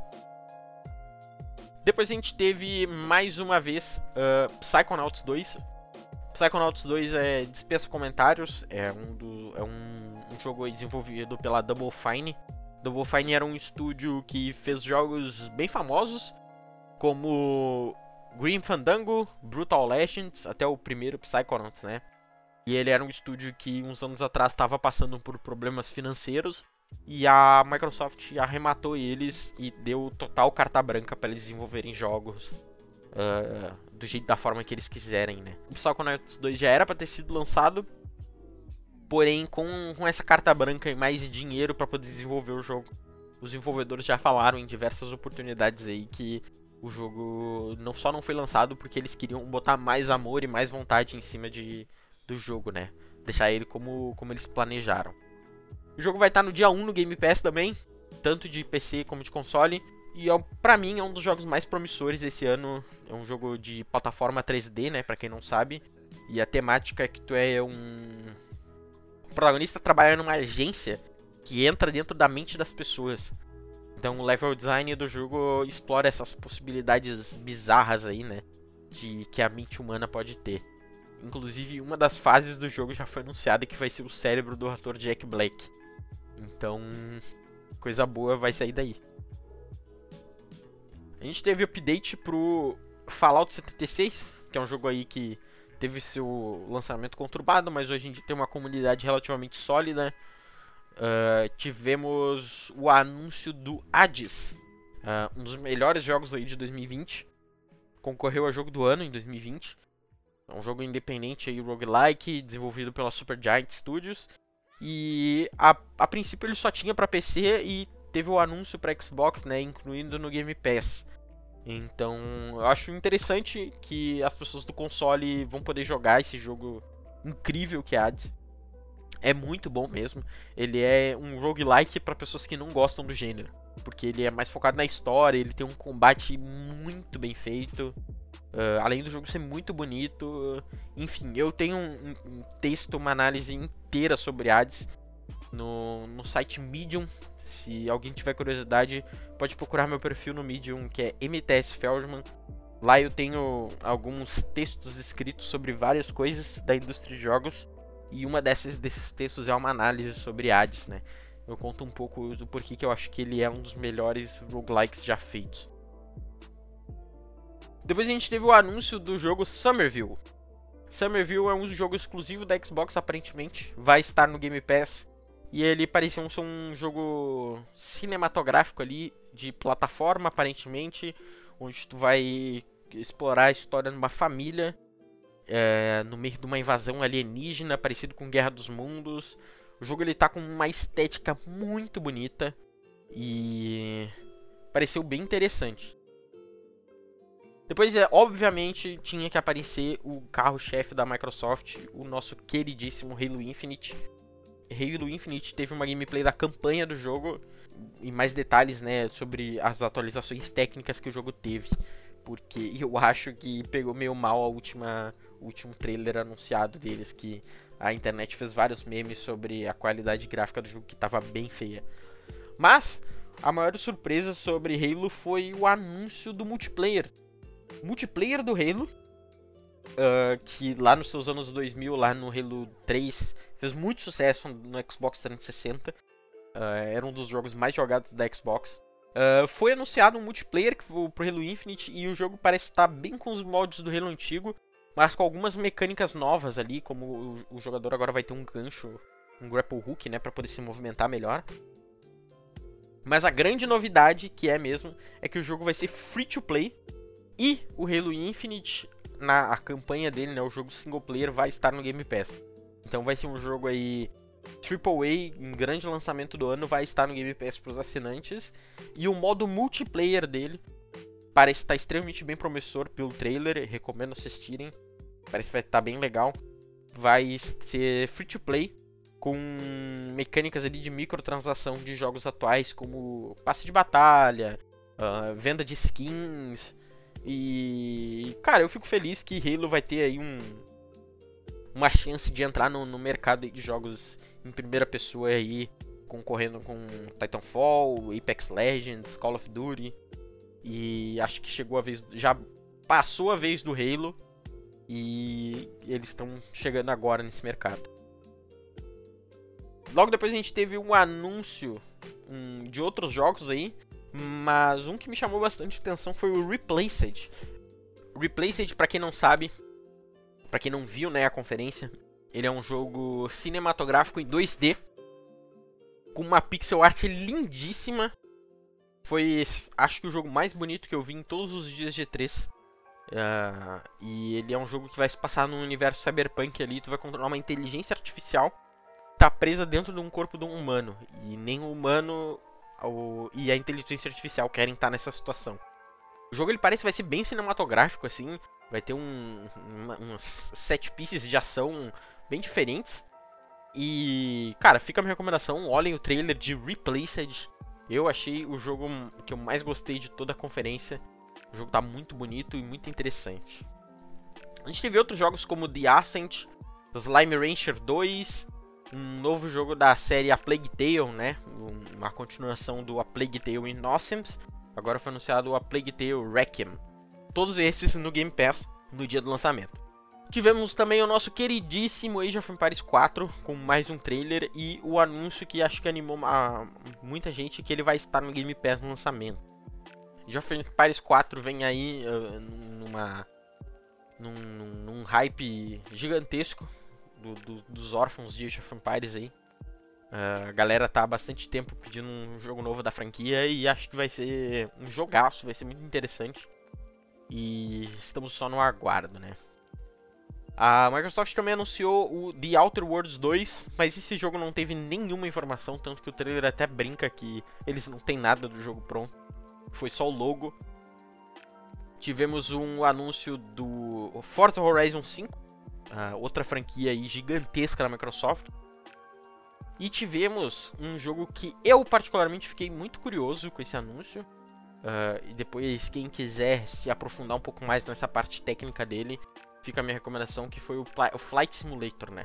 Não sei se vocês sabem, mas o Flight Simulator é um jogo que, na minha opinião, revolucionou em termos tecnológicos aí a indústria dos videogames, que ele usa um sistema de uh, geramento procedural de cidades no jogo uh, via internet, ou seja, tu, se tu tá conectado na internet no jogo, tu pode ir para qualquer cidade do jogo. Ele vai usar uma tecnologia de pega imagens de satélite do Google Maps e faz os moldes dos prédios em 3D. Então, obviamente não fica tudo perfeito, uh, mas as cidades grandes como Nova York, Los Angeles, uh, eles já falaram de Londres, uh, o próprio Egito, essas cidades foram todas modeladas à mão, então elas são bem detalhadas. Mas tu pode ir, em teoria, em qualquer cidade menor que o jogo vai gerar modelos 3D com base em imagens satélite, se tu tiver conectado à internet.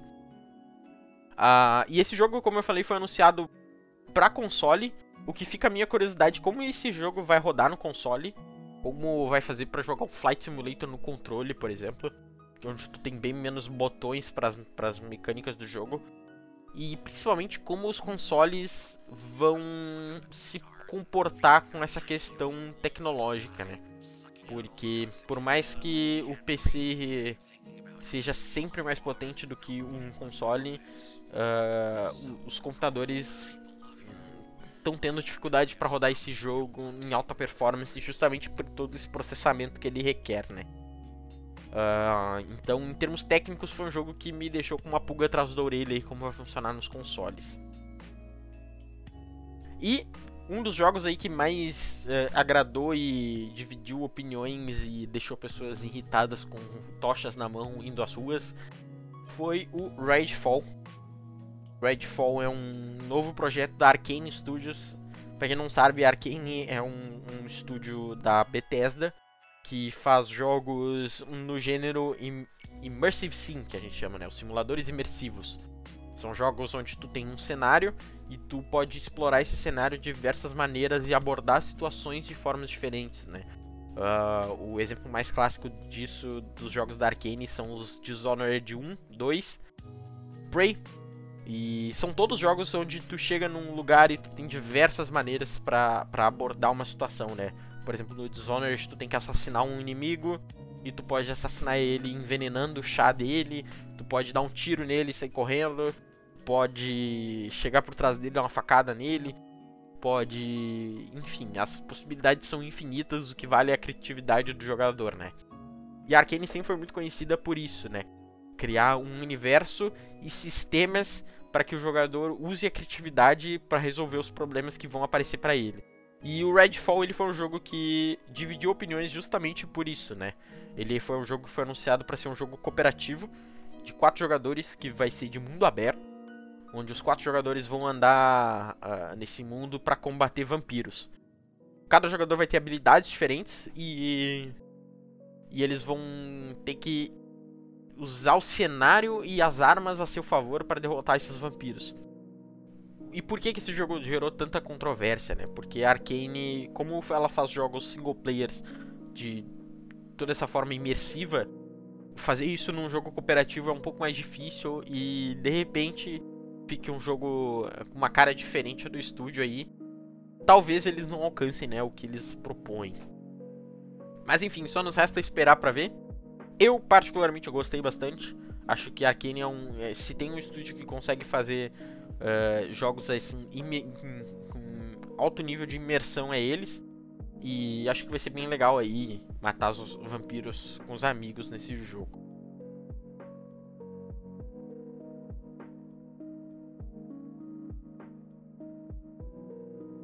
Depois disso a gente teve o evento da Square Enix. A Square Enix, uh, né? Se comentários, é uma grande empresa aí, né? E eles começaram logo de cara com uma surpresa, que foi um jogo do Guardiões da Galáxia, que já tinha sido anunciado já, mas que tava todo mundo tava com o pé atrás com o, depois do fracasso que foi o jogo dos Vingadores, né? O jogo dos Vingadores veio com uma proposta de ser um jogo uh, live service, né, onde tu tem que coletar loot, um jogo de, como serviço que a gente chama, onde o jogador vai ficar preso ali por horas jogando a mesma coisa. Né? E a gente tinha o medo do Guardiões da Galáxia seguir esse mesmo ritmo e ser um fracasso de novo. Mas não foi isso que apareceu. Guardiões da Galáxia vai ser um jogo single player em terceira pessoa de ação focado na história. Uh, onde tu vai controlar o protagonista vai ser o Star Lord, o, o, principal ali, né, o capitão dos Guardiões. E ele vai ter, vai ser mais focado ali nas relações do, dos Guardiões, as missões que vão aparecer, e o combate parece bem legal, bem de ação, assim, um tiro e, e tu vai poder usar as habilidades dos guardiões de forma criativa. Ou seja, tu pode mandar o, o Rocket Raccoon dar um tiro de bazuca numa área que tem muitos inimigos. Uh, ou tu pode mandar o, o Drax ir correndo e agarrar um inimigo para te poder atacar. Enfim, pareceu bem divertido, eu fiquei bem surpreso. Uh, depois a gente teve um anúncio que pegou todo mundo de surpresa, que foi um remaster dos Final Fantasies antigos. Pixel Remaster, né? Como a Square anunciou. Que vai do Final Fantasy 1 até o Final Fantasy 6. Uh, num primeiro momento, durante a conferência, todo mundo gostou. Porque Final Fantasy aí é uma franquia que está há anos no mercado e poucas pessoas jogaram os primeiros Final Fantasy. E vai ser uma oportunidade as pessoas rejogarem, né? Porém, depois da conferência, as pessoas pararam para rever o trailer e viram que a qualidade gráfica e o número de pixels dos personagens uh, decaiu. Uh, ou seja, o, o, número de qualidade de pixel comparado ao jogo do Super Nintendo caiu. E, e, depois de muita pesquisa, né, eu fui ver alguns artistas falando, alguns artistas de pixel art explicando o porquê desse downgrade, né? Foi que esse downgrade é para dar um efeito depois de aplicado um filtro no jogo para dar um efeito de TVs de tubo antiga. Se eles fizessem o, o, a pixel art do jogo muito detalhada, uh, não ia ficar o mesmo efeito de quando os jogadores jogavam o Final Fantasy uh, numa TV antiga, né? Enfim, tem um, uma série de, de, de, vídeos aí explicando toda essa, essa mudança de arte. Recomendo para quem tem interesse em pixel art ou até a parte artística de jogos. Foi uma novela bem interessante de acompanhar. Depois a gente teve um remaster, né, pro, pro Legend of Mana, uma série aí famosíssima da Square. Tivemos update pro Marvel Avengers, que eu comentei mais cedo. Foi um jogo aí que, que deu bastante bafafá, a galera odiou bastante. Uh, tivemos o anúncio do Nier Reincarnation, é um spin-off exclusivo mobile da franquia.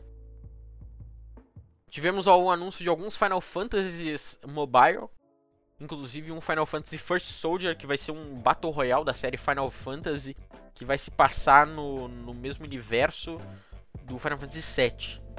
Tá aí a Square tentando entrar no mercado mobile de forma agressiva, né? Principalmente de Battle Royale. Uh, tivemos o anúncio do Babylon's Fall.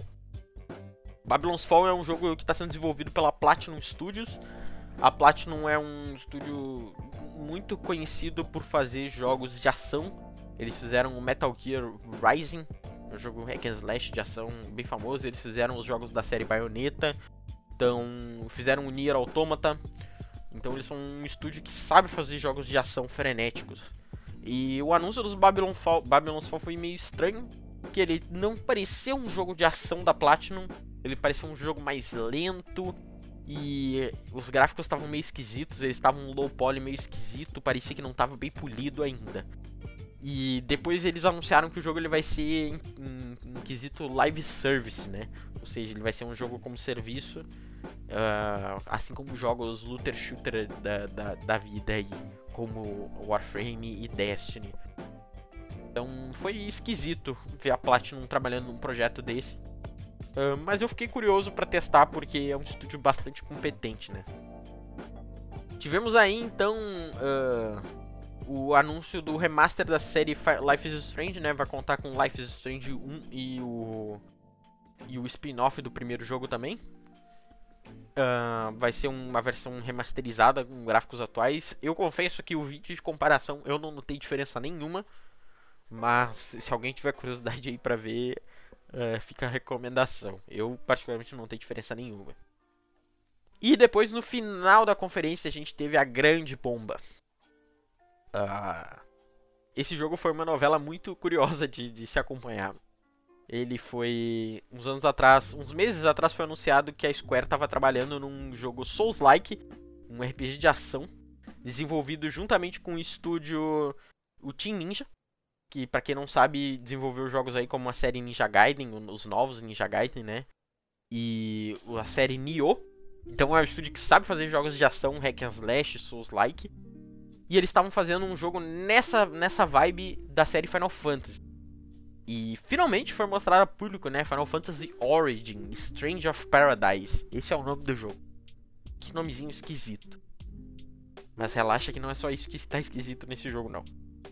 Esse jogo foi anunciado. Uh, e, cara, tudo nesse jogo tá muito esquisito. Uh, quando eles anunciaram os protagonistas, os três protagonistas principais, os protagonistas são tão genéricos que todo mundo achou na hora que é, eram modelos assim pré-prontos e que tu ia poder criar o teu personagem, tão genérico que tava aquilo. Mas depois isso foi desmentido pelos desenvolvedores na internet, falando que não, aqueles são os protagonistas mesmo, vão estar tá na capa do jogo.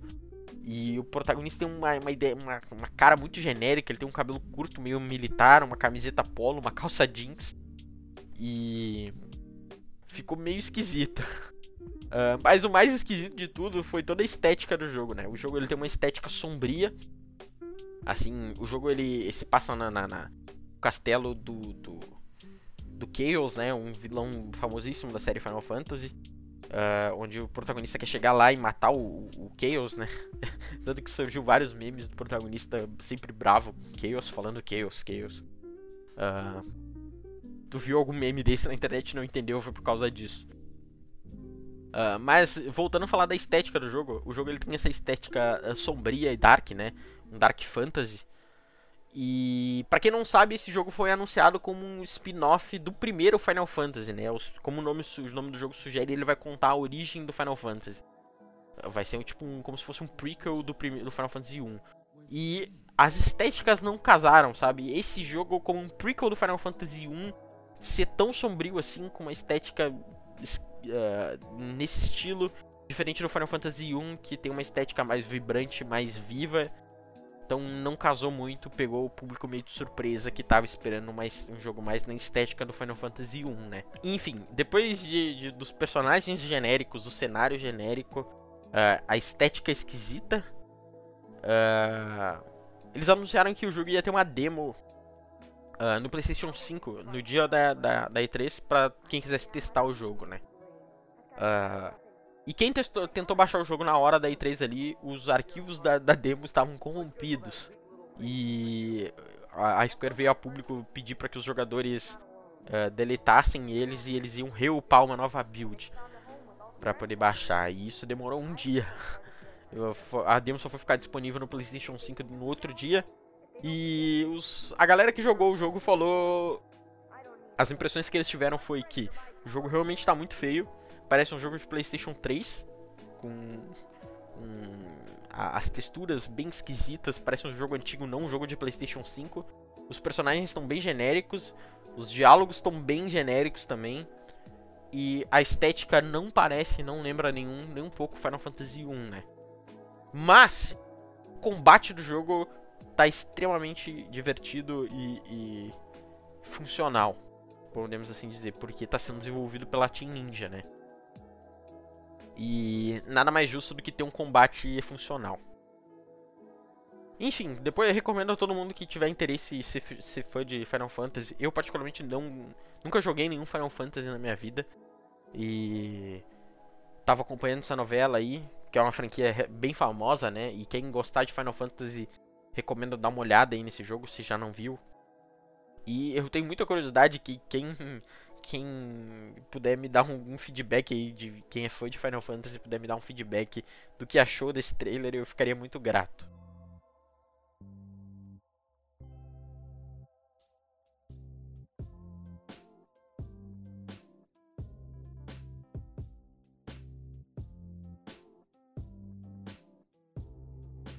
Passando esse fiasco que foi Final Fantasy, a gente foi pra PC Gaming Show Uh, na PC Gaming Show, muitos jogos reapareceram de outras conferências, como o Naraka. Naraka, para quem não sabe, é um Battle Royale uh, focado em combate melee, né? Mas focado em ninjas e mobilidade. E o Chivalry 2, que já lançou agora em julho, mas teve o seu, o seu palquinho na PC Gaming Show lá pra, por questões de marketing, né? E um dos primeiros jogos ali anunciados na PC Gaming Show foi um jogo brasileiro chamado Dodgeball Academia. De novo, o meu coraçãozinho fica quente quando eu vejo brasileiros em grandes eventos como esse. Dodgeball Academia é um jogo brasileiro uh, com combate de turnos e o objetivo é ser esse RPG divertido com a temática de queimada. Sim, é um RPG de queimada. Uh, o jogo ele vai se passar numa escola, nessa né, academia de queimada, e tu vai ter que criar relações ali com os personagens dessa academia, vai ter que participar de provas de queimada. As provas vão envolver poderes, tu vai poder carregar uma, uma, uma bola de fogo e atirar nos colegas. O jogo ele tá bem bonito, ele tá com um gráficozinho top-down, meio isométrico, meio isométrico assim. Tá bem legal. Eu testei ele no, no, no festival do, da Steam, da Steam vem aí. Mas eu queria comentar ele aqui, que ele apareceu no evento da PC Game Show, fiquei muito feliz. Uh, e o jogo tá muito divertido. Uh, parabéns aos brasileiros aí, o estúdio envolvido. E sucesso para eles, né? Depois a gente teve o aparecimento do Dying Light 2, né? Dying Light 2 é um jogo que está tendo um desenvolvimento bem conturbado. Ele foi anunciado para ser um projeto bem mais ambicioso, com o mundo reagindo à tua volta, né? Depois do primeiro do, do sucesso que foi o primeiro Dying Light, né? Eles prometeram que o Dying Light 2 seria mais focado na história e no, no, no como o mundo reage às ações do jogador, né? Mas nos últimos trailers e no último evento oficial de Dying Light, não foi bem essa a, a, a, como eu vou dizer, a mensagem que foi passada, né? Parece que o Dying Light 2 mudou de ser esse projeto um pouco mais ambicioso para ser um, um, um, Dying Light 2. Parece que vai ser um Dying Light igual ao primeiro, porém 2. Não sei se deu para entender. Parece que eles diminuíram um pouco a ambição de melhorar um, um jogo que fez bastante sucesso, né? Não sei, fica a curiosidade aí. Uh, o jogo já está em pré-venda, já está com uma venda relativamente boa. E já tem a sua própria fanbase, né?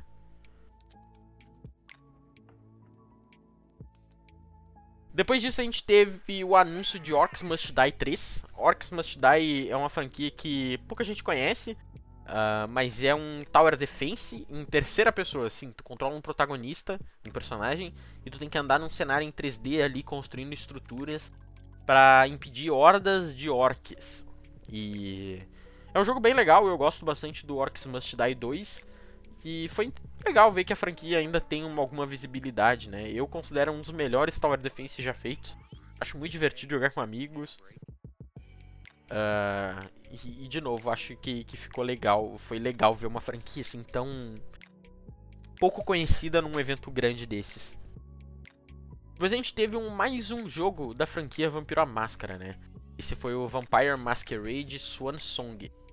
Esse jogo vai ser um jogo de RPG mais focado na história e na narrativa, né? O jogo destaca muito uma, uma protagonista feminina mas, pelo fato de ser um RPG da franquia Vampiro à Máscara, eu acredito que tu vai poder criar o teu próprio personagem e, e poder moldar a tua própria história, né?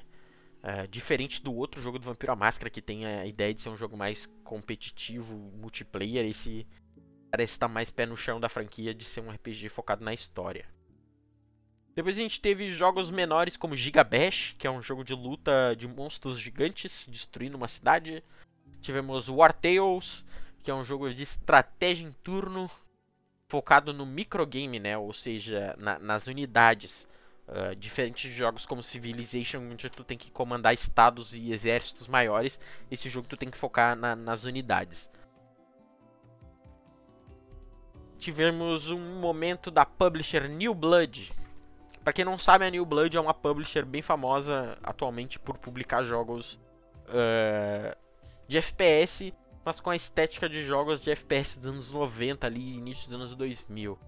Os carros-chefes deles são jogos como Medieval, Dusk, uh, e eles anunciaram jogos e mostraram jogos ali novos como Gloomwood, que teve uma demo no Steam Games Fest eu joguei, vou comentar um pouco mais pra frente.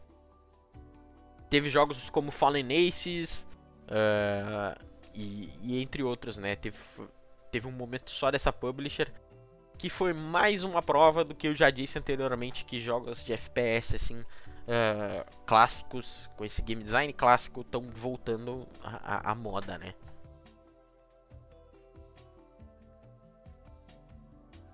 Depois tivemos outros jogos não muito relevantes e tivemos um jogo que me chamou bastante atenção, foi um jogo chamado Tiny King. Tiny King tem a promessa de ser um sucessor espiritual do, da franquia Pikmin da Nintendo. Pikmin faz muitos anos que a gente não tem um jogo novo da franquia da Nintendo e esse jogo aparentemente tem veio para suprir né, esse vácuo aí que os fãs da franquia Pikmin têm. Então, quem gosta de Pikmin fica de olho aí no jogo Tiny King. É um jogo aparentemente bem legal, tá bonitinho e parece bem divertido.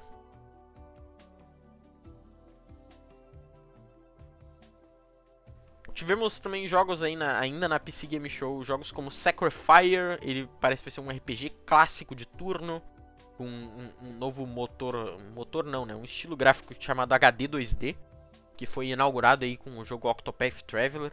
Para quem nunca viu essa estética de jogos, uh, fica a minha, minha, recomendação dar uma olhada. É uma estética aí que está sendo muito usada para uh, trazer de volta, né, jogos de RPG antigo de turno, como sei lá, o próprio Octopath Traveler é um jogo RPG novo, mas com moldes de RPGs antigos. Ele é uma técnica que, que, que deixa os jogos bem bonitos. E quem nunca viu, recomendo dar uma olhada, é bem interessante. Tivemos também o Mecha Jammer, jogo de RPG mundo aberto, e Songs of Conquest, que esse bastante me chamou a atenção. Uh, eu particularmente nunca joguei o Heroes of Might and Magic, mas esse jogo promete ser um sucessor aí espiritual do Heroes of Might and Magic, né? Eu nunca, que nem eu falei, nunca joguei essa, essa franquia, mas a galera mais velha aí, de repente os professores aí do, da, do curso, de repente já jogaram. Depois, e essa foi a franquia, a franquia não, a conferência, né, da PC Gaming Show. Eu achei uma franquia, uma, uma conferência bem legal. Depois disso a gente foi para a conferência da Capcom, que na minha opinião foi a conferência mais vergonhosa. Poderia ter sido um e-mail isso aí. Eles anunciaram uma DLC pro Resident Evil 8, o que era meio óbvio que a gente ia ter, só que era questão de tempo, porque Resident Evil 8 foi um jogo que vendeu muito bem. Tivemos um trailer com mais um trailer de Monster Hunter Stories 2, uh, que é um RPG aí da franquia Monster Hunter, mais focado na história, né? Em, ao invés de, de, de, da mecânica, né? De matar monstros. E eles anunciaram um crossover entre o jogo Monster Hunter Rise e Monster Hunter Stories 2. O que eu achei esquisito fazer um crossover, um anúncio de um crossover de dois jogos da mesma franquia. Eu achei esquisito, mas enfim. E tivemos também um anúncio que mais animou a galera, que foi o anúncio do Great Ace Attorney Chronicles, que é um novo jogo da franquia aí, Phoenix Wright. Ele é um spin-off. E vem muito com essa ideia aí, né, de jogos uh, visual novel com essa vibe mais investigativa, né? Que nem eu comentei lá em cima do Doki Doki Literature Club, o que é basicamente muito inspirado em, em Phoenix Wright. A gente teve um novo jogo da franquia que mais ainda para reforçar, né, o que eu falei que esse gênero tá voltando à tona. E finalmente chegamos na última conferência da E3 oficialmente, né? Depois tivemos o Steam Games o Festival Vem aí. Eu acho que eu falei Games Festival durante o, o, o podcast, mas enfim, foi engano meu. Uh, tivemos a conferência da Nintendo, que foi uma das melhores conferências para mim. Tivemos lançamento aí pro Switch de vários jogos, como Life is Strange e Tony Hawk's. Uh, além da DLC do Doom Eternal, né? Então teve vários jogos que ainda não estavam no Nintendo Switch e foram pro Nintendo Switch. Então quem tem Nintendo Switch recomendo dar uma olhada aí dos anúncios que teve. Mas jogos novos assim que me chamou a atenção uh, foram o Astria Ascending, né? Ele é um jogo que já tinha sido mostrado anteriormente em outras conferências, mas ele é um jogo que tem uma estética uh, muito parecida com Final Fantasy antigos. Porém, ele é um, um, RPG em 2D, né? De plataforma, assim, relativamente Metroidvania, com combate em turnos. Então, acho que é um jogo bem bonito. Para quem é fã de Final Fantasy, acho que vai gostar bastante. Aí teve a, o anúncio que mais me chamou a atenção. Foi um update pro Mario Party, né? Quando eu olhei isso na, na conferência, não me chamou tanta atenção. Mas depois, uh, revendo na internet, eu vi que esse update trouxe tradução e legendas para o Brasil. Ou seja, uh, uh, é um, um, pingo de esperança aí para que a Nintendo volte a, a oferecer legendas e, e, trabalhar com suporte no Brasil, né? Para quem não sabe, faz anos que a Nintendo saiu do, do mercado brasileiro. Então, de repente, com esse anúncio aí trazendo legendas pro, pro Mario Party, uh, não seja uma forma aí da, da Nintendo fazer um teste para ver se o mercado brasileiro vale a pena voltar. Depois disso tivemos um anúncio aí que pegou os fãs da franquia Metroid de surpresa, né? A gente teve o anúncio do Metroid 5, ou Metroid Dread, né? Uh, que vai continuar a franquia original Metroid. Uh, muita gente ficou confusa, né? Porque foi anunciado uns anos atrás o Metroid Prime 4. E como vai sair o 5 antes de sair o 4. Mas, para quem não sabe, né? Metroid ele tem duas franquias onde tem a franquia principal, que foi anunciado o quinto jogo agora, e tem a franquia Prime, Metroid Prime, que conta com uma história antes da franquia principal, ou seja, uh, é, é, os acontecimentos antes, né? E esse vai foi anunciado o Metroid Prime 4 da franquia que se passa antes e da franquia principal foi anunciado o Metroid 5 ou o Metroid Dread, né? Então, esclarecendo aí para quem não entendeu. Tivemos um anúncio do Mario Golf, que de novo mais um jogo do Mario. Tivemos um anúncio do WarioWare Get It Together. É um WarioWare é um jogo bem antigo da Nintendo, é um, um jogo casual aí de, onde oferece vários minigames aí com Wario. É um jogo bem divertido para quem nunca jogou. Foi legal ver essa franquia antiga da Nintendo aí voltando. Tivemos o anúncio do Shin Megami Tensei 5. Aí uma franquia que a galera não sabe, mas uh, foi o berço da franquia Persona, né? A franquia Persona é um spin-off da franquia Shin Megami Tensei.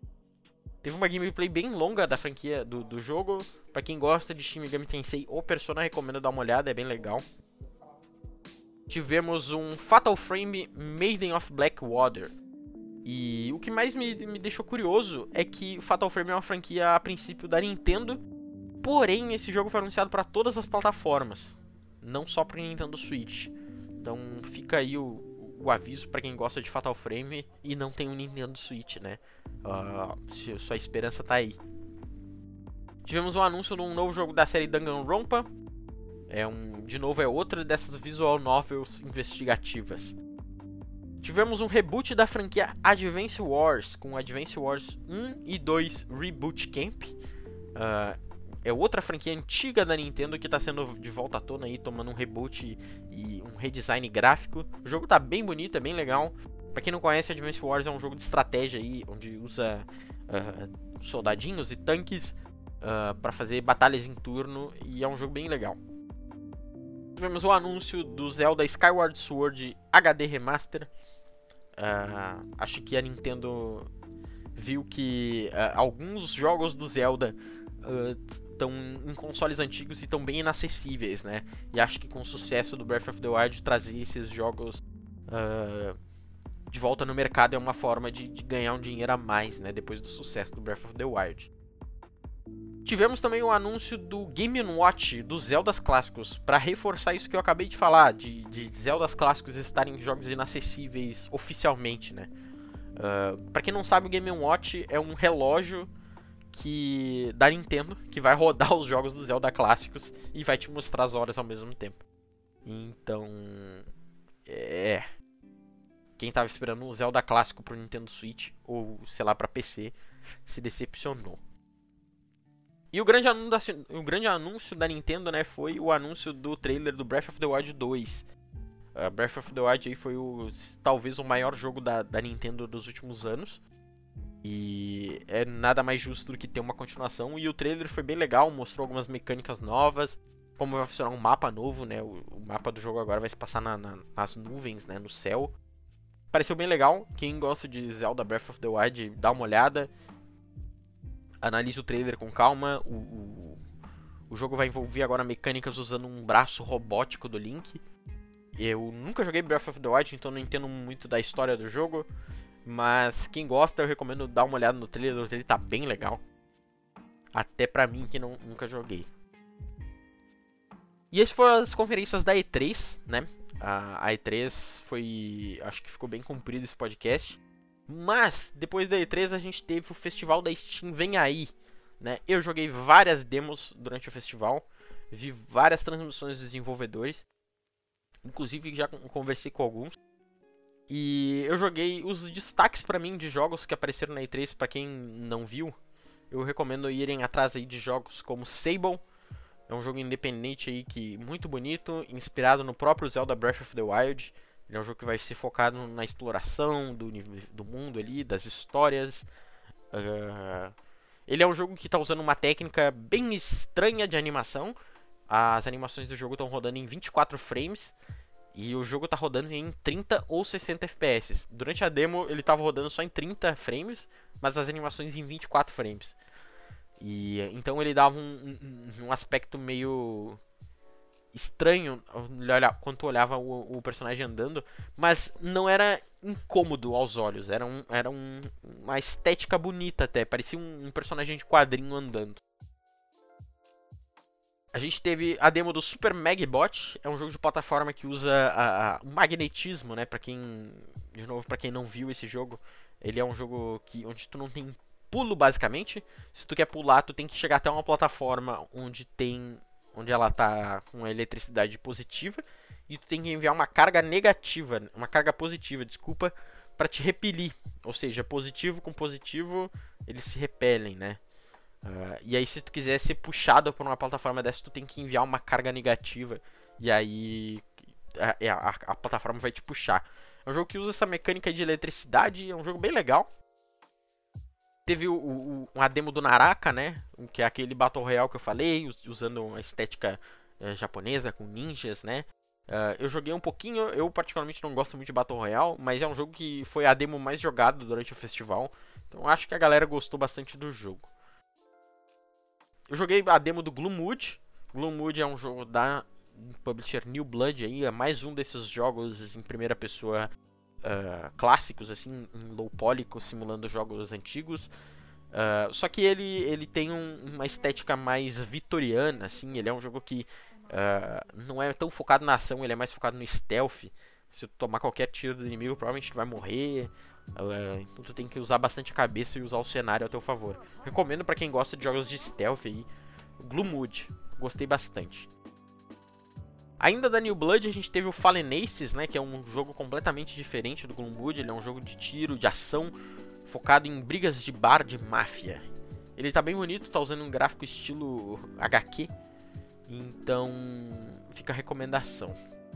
Tivemos jogos como Unmetal, que é um jogo que é inspirado em Metal Gears clássicos, aqueles Metal Gears top-down. Então ele vai ser um jogo de stealth uh, focado nesse, nesse estilo, mas a grande diferença dele é que ele faz piadas com a própria franquia Metal Gear, né? Então ele tem esse, esse protagonista que é o Jack Fox, ele faz piadas usando referências do, do, do do, do, próprio Metal Gear, né? Onde um, um, personagem faz uma piada perguntando: Ah, por que não se esconde numa caixa? Aí o protagonista responde: Ah, porque é uma ideia muito idiota, vamos descobrir. Enfim, é um jogo bem divertido para quem é fã de Metal Gear, vale a pena. Tivemos aí jogos como Greek, que é um jogo de plataforma 2D, Metroidvania, muito bonito por sinal. Omnium, plataforma 3D. Uh, de, no estilo Collectathon, né? Como jogos de Banjo-Kazooie, uh, o próprio Mario 64, né? Um jogo que me chamou bastante atenção foi o Legend of Tianjing, eu acho que é assim que se pronuncia. Ele é um jogo tai tailandês, financiado pela própria, pelo próprio governo tailandês e uh, produzido pela Universidade de Taiwan. Então, ele é um jogo que se passa no início dos anos do, do século 20 ali, início dos anos 90. E ele se passa num período em Taiwan onde Taiwan está sofrendo uma repressão política de uma influência militar do Japão. E tu controla esse protagonista que é o Taiyang, acho que é assim que se pronuncia.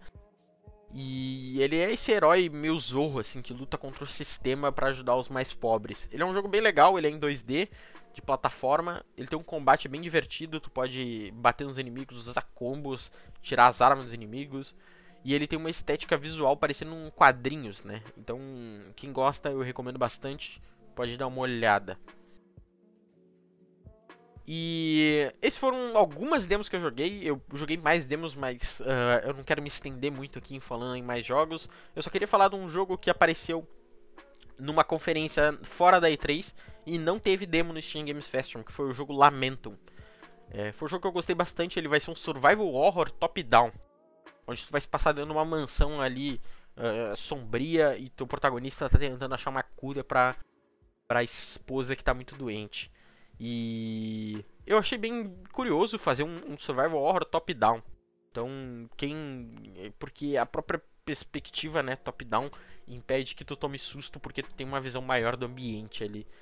Então, eu fiquei bastante curioso com esse jogo em termos de game design, né? Então é isso. Uh, esse podcast ficou meio longo, mas eu acho que deu para resumir bastante aí do que aconteceu durante a E3. Se ficou meio corrido, eu peço perdão, mas é que teve muito jogo e eu tive que uh, ir atrás de bastante informação para poder produzir isso aqui. Quem gostou, por favor, compartilhe aí com pessoas que vocês acham que vão se interessar, porque aqui o Squarecast a gente tenta trazer um, um eu pelo menos tento trazer coisas mais acadêmicas, né, informações um pouco mais profundas sobre os jogos. Rineu trouxe sobre a questão artística dos reboot do Final Fantasy, trouxe sobre o Final Fantasy Origins, uh, enfim. Uh, enfim, muito obrigado por terem ouvido até aqui. Peço desculpas qualquer coisa. Um grande abraço e um beijão e tchau, tchau.